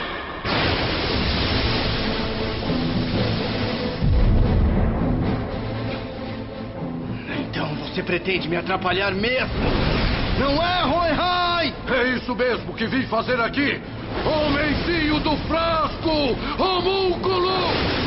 Aí você vê, é, tanto o plano do, do pequeno homúnculo do Frasco foi tão foda quanto o do Hohenheim, porque ele já sabia, foi se preparando, e todo o contraplano deles, porque eles também usaram a, a alquimia que o irmão do Scar conseguiu decifrar para desfazer o selo que tinha na. que atrapalhava né, na Terra e tal. Cara, é muito foda, muito foda. Vocês ficaram Sim, cara. nervosos nessa parte quando, enquanto, quando ele absorvia, absorveu Deus e a humanidade ele morrendo? A, a população? Cara, eu achei, eu achei pesado, cara. eu, cara fiquei, eu fiquei ali, mano. É uma tensão muito grande, cara.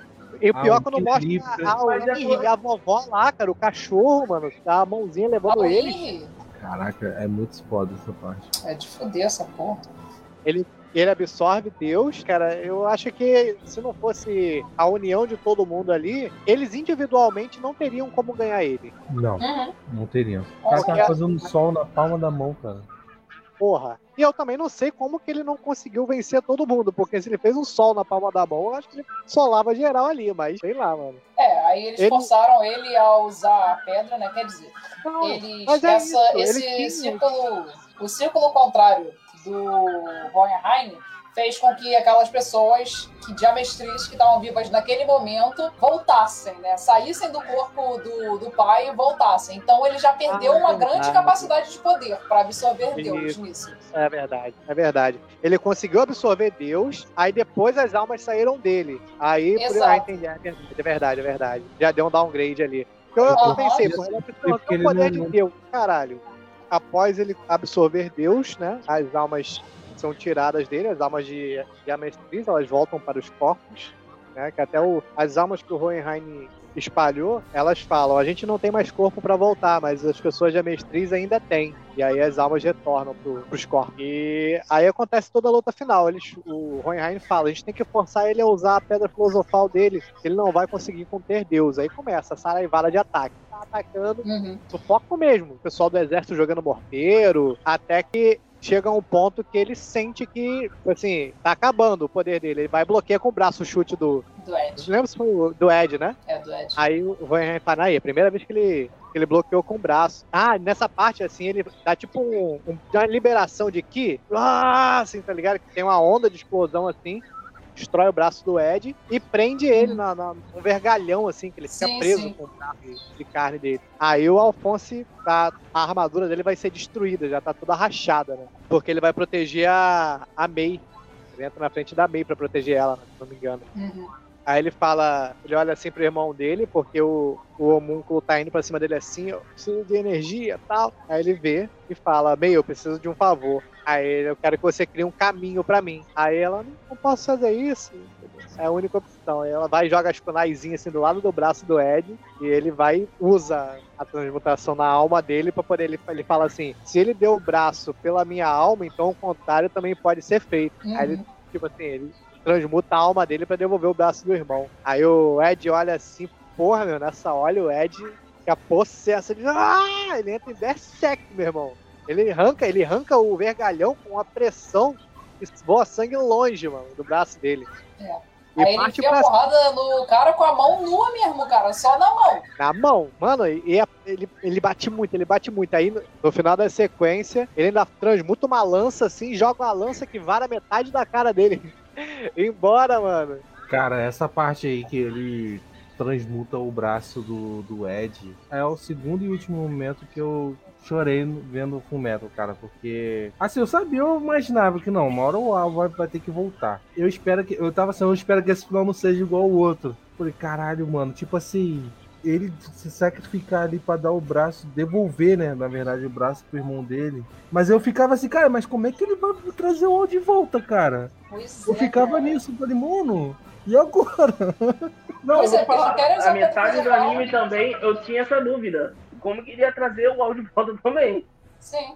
É nisso, porque nessa, nessa, nesse ponto, o corpo dele tava preso lá no portão. Aí a alma foi de Aham. o corpo. Então, ele tá completo lá. Agora, como que ele sai? Ele, quando eles derrotam, né, o deus, o grid vai, vai tentar atacar ele, ele, ele pega e suga o grid de volta. Só que aí o, o, o Grid tá sendo sugado, aí o Ling, não, você não pode ser sugado. Aí o, o Ling ele fala: Não, você tem que lutar contra isso. Você prometeu, você tem que ir comigo pra Xing. Aí ele fala: É verdade. Ser rei de Xing não é igual ser rei do mundo inteiro, mas eu acho que serve. Vamos juntos. É, a gente vai conseguir passar dessa, amigo. Aí o Ling ele se alivia, né? Porque ele sabe que o Grid ele não vai ser levado, ele vai lutar pra continuar ali com ele. E o Grid dá um soco na cara do Ling pra ser levado pelo pai. E ele faz isso pro Ling não morrer, né? Não ser levado junto com ele e acabar morrendo. Porque isso demonstra, cara, que a amizade deles era muito real ali mesmo, cara. Eles realmente se tornaram amigos ali. É foda. E ele, e ele, ele, antes de ser sugado pelo pai, ele fala: É, você vai ter uma dor de barriga, pai, de me, de me sugar de volta. Aí ele faz o corpo dele, o, o mesmo que o Al fez lutando com ele. Em vez de ele endurecer pra diamante, ele fez virar o carvão mais frágil que existe. Exato. Aí o Ed vem, meu irmão, e dá-lhe um socão que atravessa igual um, um hollow, um buraco no meio do peito dele, assim. Uhum. Aí ele perde o controle sobre Deus e o Ed fala: volte para a sua origem, pequeno homúnculo do frasco. Aí, pum. Aí ele ó, se desfaz. É. Aí ele aparece no portão, da verdade. Que aí tem a, o diálogo, né? De, dele com Deus. O que foi? Quem é você, afinal? Por que tem que me atrapalhar? Quem você pensa que é, afinal? Digamos que eu sou aquilo que vocês chamam de mundo. Ou então universo. Ou então Deus. Ou então verdade. Ou então tudo. Ou então um. Eu também sou você. A verdade proporciona o desespero merecido para ensinar os humanos a não serem presunçosos. Os humanos são brindados com o desespero merecido para punir e ensinar a não serem presunçosos à verdade. Portanto, você também será brindado com o desespero.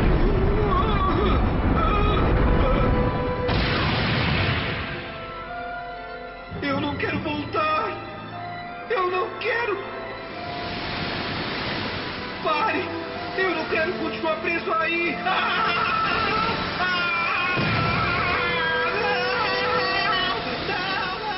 ele fala uma coisa que ele tinha falado pra eles lá embaixo, ele repete, e ele fala, quem é você? Não sei o que. Ele fala, eu sou aquilo que vocês chamam de mundo. A, ou o universo, ou outra hora Deus, ou a verdade, ou tudo, ou um. Por fim, eu sou você. Aí ele, caralho, mano. Ele, não, não quero voltar pra lá, não quero voltar pra lá. E volta pra dentro da porta, assim, aí que a gente descobre que ele vem de dentro do portão da verdade. Uhum. E após a derrota dele, eles ficam pensando. O Ed fica, caraca, você se tornou um alquimista muito jovem, você tem que descobrir um jeito, descobrir um jeito. Aí o pai dele fala, pode usar minha alma. Só tenho mais uma vida aqui, a minha, né? Ele, não, a gente não. A gente decidiu que não ia fazer isso.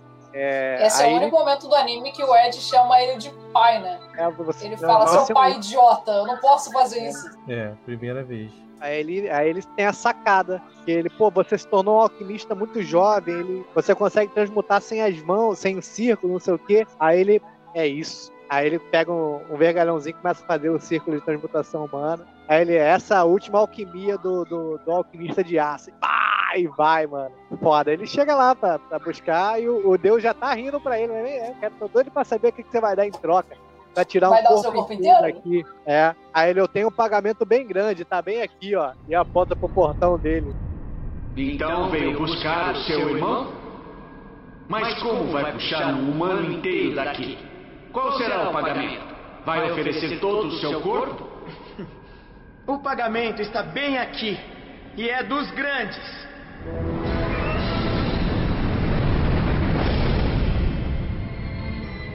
Esta é a minha porta da verdade, não é? Isso significa que eu posso fazer com ela o que eu quiser. Ou estou errado? Então é isso? Mas tem certeza disso? Se você perder a porta da verdade, nunca mais vai poder usar a alquimia.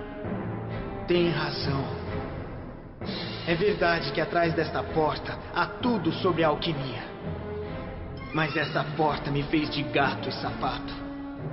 Depois que eu vi a tal da verdade, passei a depender dela e me tornei confiante demais. Mas isso foi um grande erro. Foi apenas arrogância. Não se importa de se rebaixar a um simples humano que não usará mais a alquimia? Não tem dessa de me rebaixar. Sou um mero humano desde que eu nasci. Um pequeno humano incapaz de salvar uma única garota transformada em quimera. Então você já não precisa mesmo mais disso? Edward! Odoaço! Edward! Ed! Ed! Edward Elric! Ed! Senhor Edward! Ed! Ed! Alquimia pra quê? Se eu tenho meus amigos! Correto, alquimista! Você me venceu! Pode levar! Leve tudo! A saída dos fundos é por ali. Edward Elric.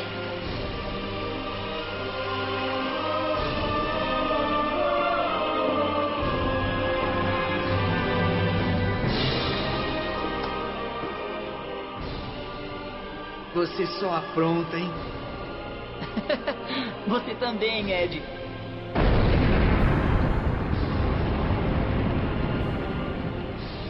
Anda, vamos voltar. Vamos juntos.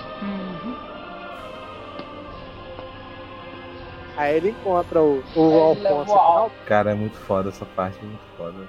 Demais, cara. Nossa, essa parte também me arrepia muito, cara. Full Metal Alchemist. E a partir daí a gente vai pro último episódio, né? Passa um, um- Passam-se dois anos na casa da, da vozinha lá em, em Risen Bull. O... é engraçado que o Ed tá consertando o telhado, ele dá uma marteladão no dedo. Ele, porra, eu não me acostumei com isso. Ele tenta fazer alquimia, bate a mão assim. E Aí não ele, acontece nada. porra, é, não tá indo. O Al, o Al tá grandão, cara. Assim, eles cresceram muito em dois anos, tá ligado? Parece que voltou a. Isso que eu queria conversar, falar com vocês, se vocês repararam que conforme o anime vai passando, o, o Edward também vai crescendo. Vai. Uhum. No final do anime, ele tá mais alto que a Winnie, ele era mais baixo que ela. E lá pra trás tem aquela teoria que o Ed fala de ele tá vivendo pelo, pelo corpo dele e pelo corpo do Al. Pelos dois, que por isso ele poderia. Pequeno. E quando ele, ele, ele, o Al fala que ele dorme mais do que o normal e come mais do que o normal, geralmente. Tem um momento ali no anime que o Afonso ele começa a ter uns desmaios, que é meio que a armadura rejeitando a alma dele. E, e ao mesmo tempo que o Ed tá crescendo. Eu acho que é tipo, conforme a alma do. Pelo menos é o que eu interpretei. Conforme a alma do, Ed- do Afonso tá voltando, o, Ed, o Edward também tá crescendo. Já tá liberando o crescimento dele, né? Isso, exatamente. Porque é a partir dali que o Edward começa a crescer. Aí eles decidem, né? Depois de dois anos que eles vão sair. Até o Henry até fala, eles se sentem melhor assim, na, na estrada. O Alfonso, ele vai e visita todo mundo. Ele visita a esposa do Mais, lá na, na central, né? Visita o... Ele encontra com, aquele, com os dois quimeras, né? Acho que é, o- é a gorila e o porco que ele encontra, né? Eles decidem viajar junto com o Al, né? É, eles vão pra Xing pra eles tentar recuperar o corpo dele. Ele fala, gente, eu vou estudar o Rentanjutsu de, de Xing. E nisso o, o Eduardo também decide viajar, só que cada um vai pra um lado. Tipo, eles querem ver o limite do mundo. Aí, quando ele tá na estação de trem pra viajar, tá ele e a Winry.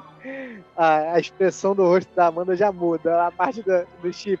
Acho Ah lá, lá, fofinho, acho fofinho isso. Aí ele, ele tá inquieto, né? Ela tá falando com ele, ó, não esquece de, lubrificar o, o, o alto meio. Ele, aham. É tipo assim, faz isso o quê? Ele, aham. Ela, você tá me, ou- ele, você tá me ouvindo? Ele, aham. Aí chega o trem. Aí ele vai subir no trem, ele para na porta, ele quer falar alguma coisa e não consegue, isso aqui. Ele, é, é a troca equivalente, porra. É, aí ela, o quê? Ele é, é a troca equivalente, eu te dou metade da minha vida e você me dá metade da sua. Aí ele fica vermelhinho assim, rubro. Aí ela olha assim pra ele. É aí por ela isso que eu odeio alquimistas. Eu não É. vou te dar metade, eu vou te dar tudo. Aí ela percebe que ela falou, também fica vermelha. Ela, não, não, não. Acho que acho que 90, não. 85, acho que é, é, eu acho que 85% dá, não sei o quê. Aí ele sai, ele sai, abraça ela assim e vai e segue viagem. Aí acaba o episódio. Mas quando acaba o episódio, aparece aquele mural de fotografias que sempre tinha foto deles crianças. Uhum. Aí aparece a foto do Ed e do Al casados. O Al casou com a May, o Ed com a Winnie, e cada um teve um filho. É muito foda, cara. Eu acho que aqueles dois filhos são do Ed e da Winnie. Não, cara. acho que é tudo. É, porque a Winnie tá segurando em um, o Ed tá E o segurando Ed no outro. segurando o outro, é. Será? É, É. porque um é igual ao Alfonso, cara. Não. Você é burro, cara. Que loucura. Não, é igual a Winnie, pô. Não, mas tem um menino. E o menino é igual o Ed, eu acho. Eu acho É. que é igual ao Alfonso. Mas por que, que o Ed estaria segurando então? Porque é, É. sobrinho dele, porra. Filha Não, cara, não, não. Os dois filhos são do Ed E o tá ali atrás, ali do lado da, da May, pô. Eu, eu achei muito foda, porque, tipo, eles não precisaram contar, mostrar em cenas o que aconteceu com eles. Só da gente ver aquilo, ali, a gente já imagina tudo que aconteceu, tá ligado? Ele foi pra, pra, pra Xing, teve várias paradas, e aí deixou a brecha pra mim que poderia fazer um- um- uma continuação, tá ligado? As aventuras deles solos, ia ficar maneiro. É, um Mas eu acho. assim, é... Tipo assim, não tem, tem necessidade? Não tem, mas, tipo, pra matar a nossa saudade, poderia ser, poderiam fazer, sabe? É uma curiosidade. Porque a gente ficou naquela, será que o Eduardo conseguiu um meio de recuperar a perna ou não? É, o que que ele o que que o Afonso estudou lá em Xing, o que ele aprendeu? Ficou isso, assim, não, não em aberto, mas dá pra contar, é. Mas também, se não contar, tá, tá, bom. Ah, também. É um final ótimo muito bom, muito redondo. É melhor do que estragar. Ficou um final perfeito. É um dos melhores finais de anime de todos, é o final de Fumero. Aprender uma lição sem dor não tem significado. Isso porque as pessoas não conseguem obter nada sem sacrificar alguma coisa. Mas, quando elas superam as dificuldades e conseguem o que quer, as pessoas conquistam um coração forte que não perde pra nada. É, um coração forte como o aço. Vou aproveitar e perguntar pra vocês, qual é o personagem preferido do anime pra vocês? Cara, o meu eu já falei várias vezes no episódio, o meu é o Kimberly sempre foi, sempre vai ser, porque ele é muito foda. Mas então eu vou citar outro, já que eu já falei o episódio todo quanto eu Não, já falou é o Kimberly. Não, não, vou falar outro então. Meu outro Fala. personagem favorito é o Grilling. o Grilling é incrível. Que é totalmente diferente cara. do Ling, que é totalmente diferente do Grid. Sim, quando eles se unem. E, e, caraca, quando eles passam mais tempo e eles realmente começam a criar uma irmandade ali um pelo outro. E no final, quando o Grid é tirado à força de dentro do Ling, caraca, essa parte é muito triste, cara. Caraca, é muito triste, porque o Grid ele fala: É isso aí, parceiro, a gente vai lutar junto, eu vou continuar dentro de você sim. Só pro Ling abaixar a guarda e o Grid dar um socão na cara dele e ser levado. Por quê? Pro Ling Ele- não ser levado junto dele e acabar morrendo, cara. E ele tinha falado que ele nunca mentia. Aí ele fala, Ele mas fala. você mentiu pra mim. É, mas essa é a minha primeira e última mentira tal. Ai, cara, isso, essa cena partiu meu coração, velho. Nossa, horrível. Ou seja, E- meus dois personagens favoritos morrem. E o seu, Pel? Cara, eu vou no Scar, por- até por conta de como que ele é trabalhado na série, tipo assim, toda a- história por trás dele, aquele massacre em Chival, eu acho muito muito eu acho que o personagem de anime que é um anti-herói mais trabalhado que tem, cara. Ele, ele, ele também e o Armstrong. Cara, o Armstrong não tem como não gostar. Pô, é aquele, aquele cabelinho de bebê aqui. É, mano. O meu personagem preferido é o Armstrong, cara. Que o Armstrong é muito foda. Porque, porra, mano. É ele entrar na cena, sabe que tu vai ir, mano. É foda pra caralho. Aham. Além do, do Armstrong, o meu outro personagem preferido é o Mais. Porque o Mais é foda pra caralho também. Mas o que eu, eu queria falar um pouquinho do Scar, que ele é realmente um personagem incrível, cara. Que ele não vai contra os, as próprias. Não ambições, né? Mas contra o que ele acredita. Ele sabe que ele foi, entre aspas, hipócrita quando ele aceitou começar a usar aquele braço, né? Ele tanto que ele até abdicou o nome dele. Pra ele não, não usar o presente, que é o nome dele, que foi dado por Estivala, que é Além o de deus Ele dele. tem, tem orgulho pela cultura dele, ele é contra aquela alquimia que é, pra ele, na visão dele, na visão da cultura dele, aquilo ali é contra as leis de Deus. Uhum. É, e ao mesmo tempo que ele tá usando essa poder que é errado, que é contra todos os ensinamentos, tudo, tudo aquilo que Deus é, que para ele que Deus abomina, ele tá usando ali e usando para violência, né? Sede de vingança. E, Mas é, eu acho que até o povo dele é contra essa sede de vingança dele. Sim. O que eu acho mais da hora do Scar é quando tá cara a cara com a Winry, ela pergunta pra ele por que, que ele matou os pais dela e ele nem tenta se justificar, cara. Ele não fala que foi a maluquice da guerra, que foi o trauma de ver aquelas pessoas chivalianas matando os amados dele. Ele não fala nada disso. Ele simplesmente fala: qualquer coisa que eu disser vai ser meramente uma desculpa. É, muito foda. Nossa, ele é muito foda mesmo. E mais pra frente, quando ele, ela reencontra ele em, em Briggs, ele fala assim pra ela: Você é a única que pode me julgar aqui. O Scar fala pra ela, muito foda. O, é- o background desses personagens são muito bem construídos. Não tem como você não, não se apegar, muito foda. Você, se você reparar no Fullmetal, todos os personagens de Fullmetal, todos, assim, são desenvolvidos.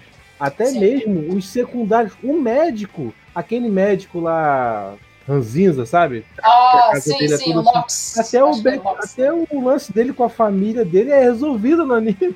Sim, Todos cara. eles Ai. Caraca, cara.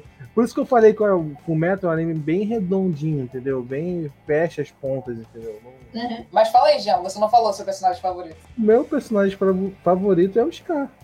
É o mesmo. É, Vocês já falaram dele. Eu, tipo, eu, eu tenho o Scar e o Armstrong, são os dois personagens que eu mais gosto. É igual do Peu, então. É porque, tipo assim, não tem como você não gostar do Armstrong, cara, no anime. Eu ria muito. Quando eu parei pra ver o anime recentemente, voltei, parei pra rever o anime recentemente. Cara, ele é o alívio cômico, mas, tipo assim, não é aquele alívio cômico que tá ali por. A gente precisa de um alívio cômico, vamos colocar esse personagem. Não, ele faz a trama rodar e ainda assim você Isso. tem um. um- a, a- a cena fica leve com ele.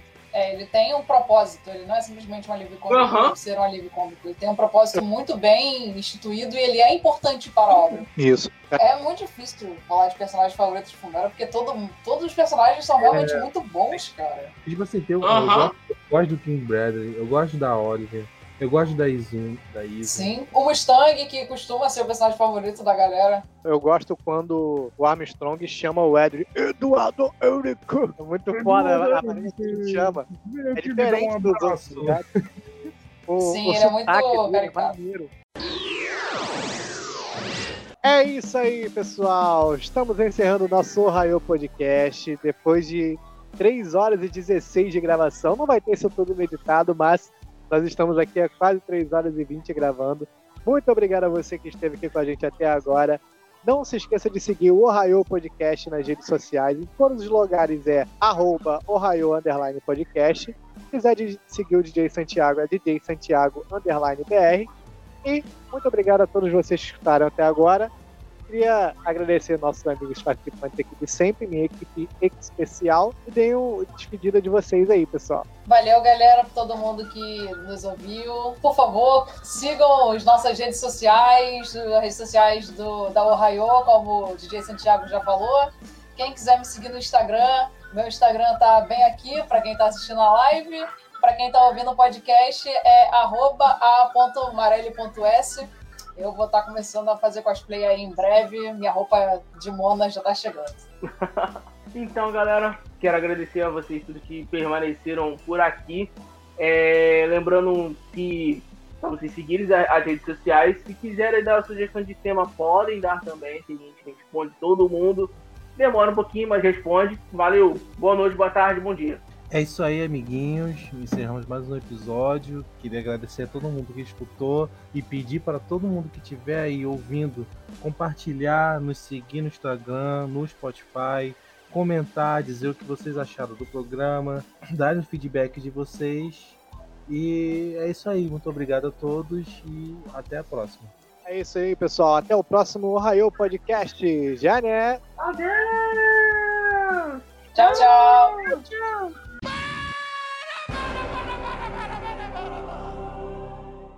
Ela Ah, é foda. Cara, eu vou te falar, eu já tive irmã, então nunca dá pra você bater na sua irmã, mano. Você sempre vai querer, vai, vai tirar o pé. É verdade, Pô. verdade. Minha irmã me batia quando era criança e eu levava a culpa ainda. Aham. É. Olha, cara, a minha irmã sempre foi grandona, então, tipo, e é mais velha que eu. Eu, então, eu apanhava bastante dela. E nessa Só parte teve a gente. uma né, vez que eu... Que, que ela deu um chute no meu cachorro, eu fui e dei um chute nela. Caralho, por que, que ela fez isso? Porque Porra, meu porra, cachorro eu caso- cheirou meu eu caso sobrinho. de família meu cachorro agora. não fez nada, só cheirou meu sobrinho. E ela foi e deu um chute no meu cachorro. Eu fui e dei um chute. Caralho, que filha da puta. Desculpa, irmã do Jean, se você estiver assistindo, mas caralho, cara. A gente vai Ele fazer foi o que um, um mais dá raio. trabalho lá, na, lá, lá pra frente. É o que mais dá trabalho. É o que mais dá trabalho mesmo. A gente vai fazer um Ohio sobre o- os velhos mais fodas dos dois animes. Eita, tem um barulhão aí. É o Peu mastigando. Tá gostoso aí, Peu? A vírgula do Ohio vai ser o Peu mastigando.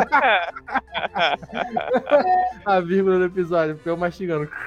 Ele até mutou lá agora.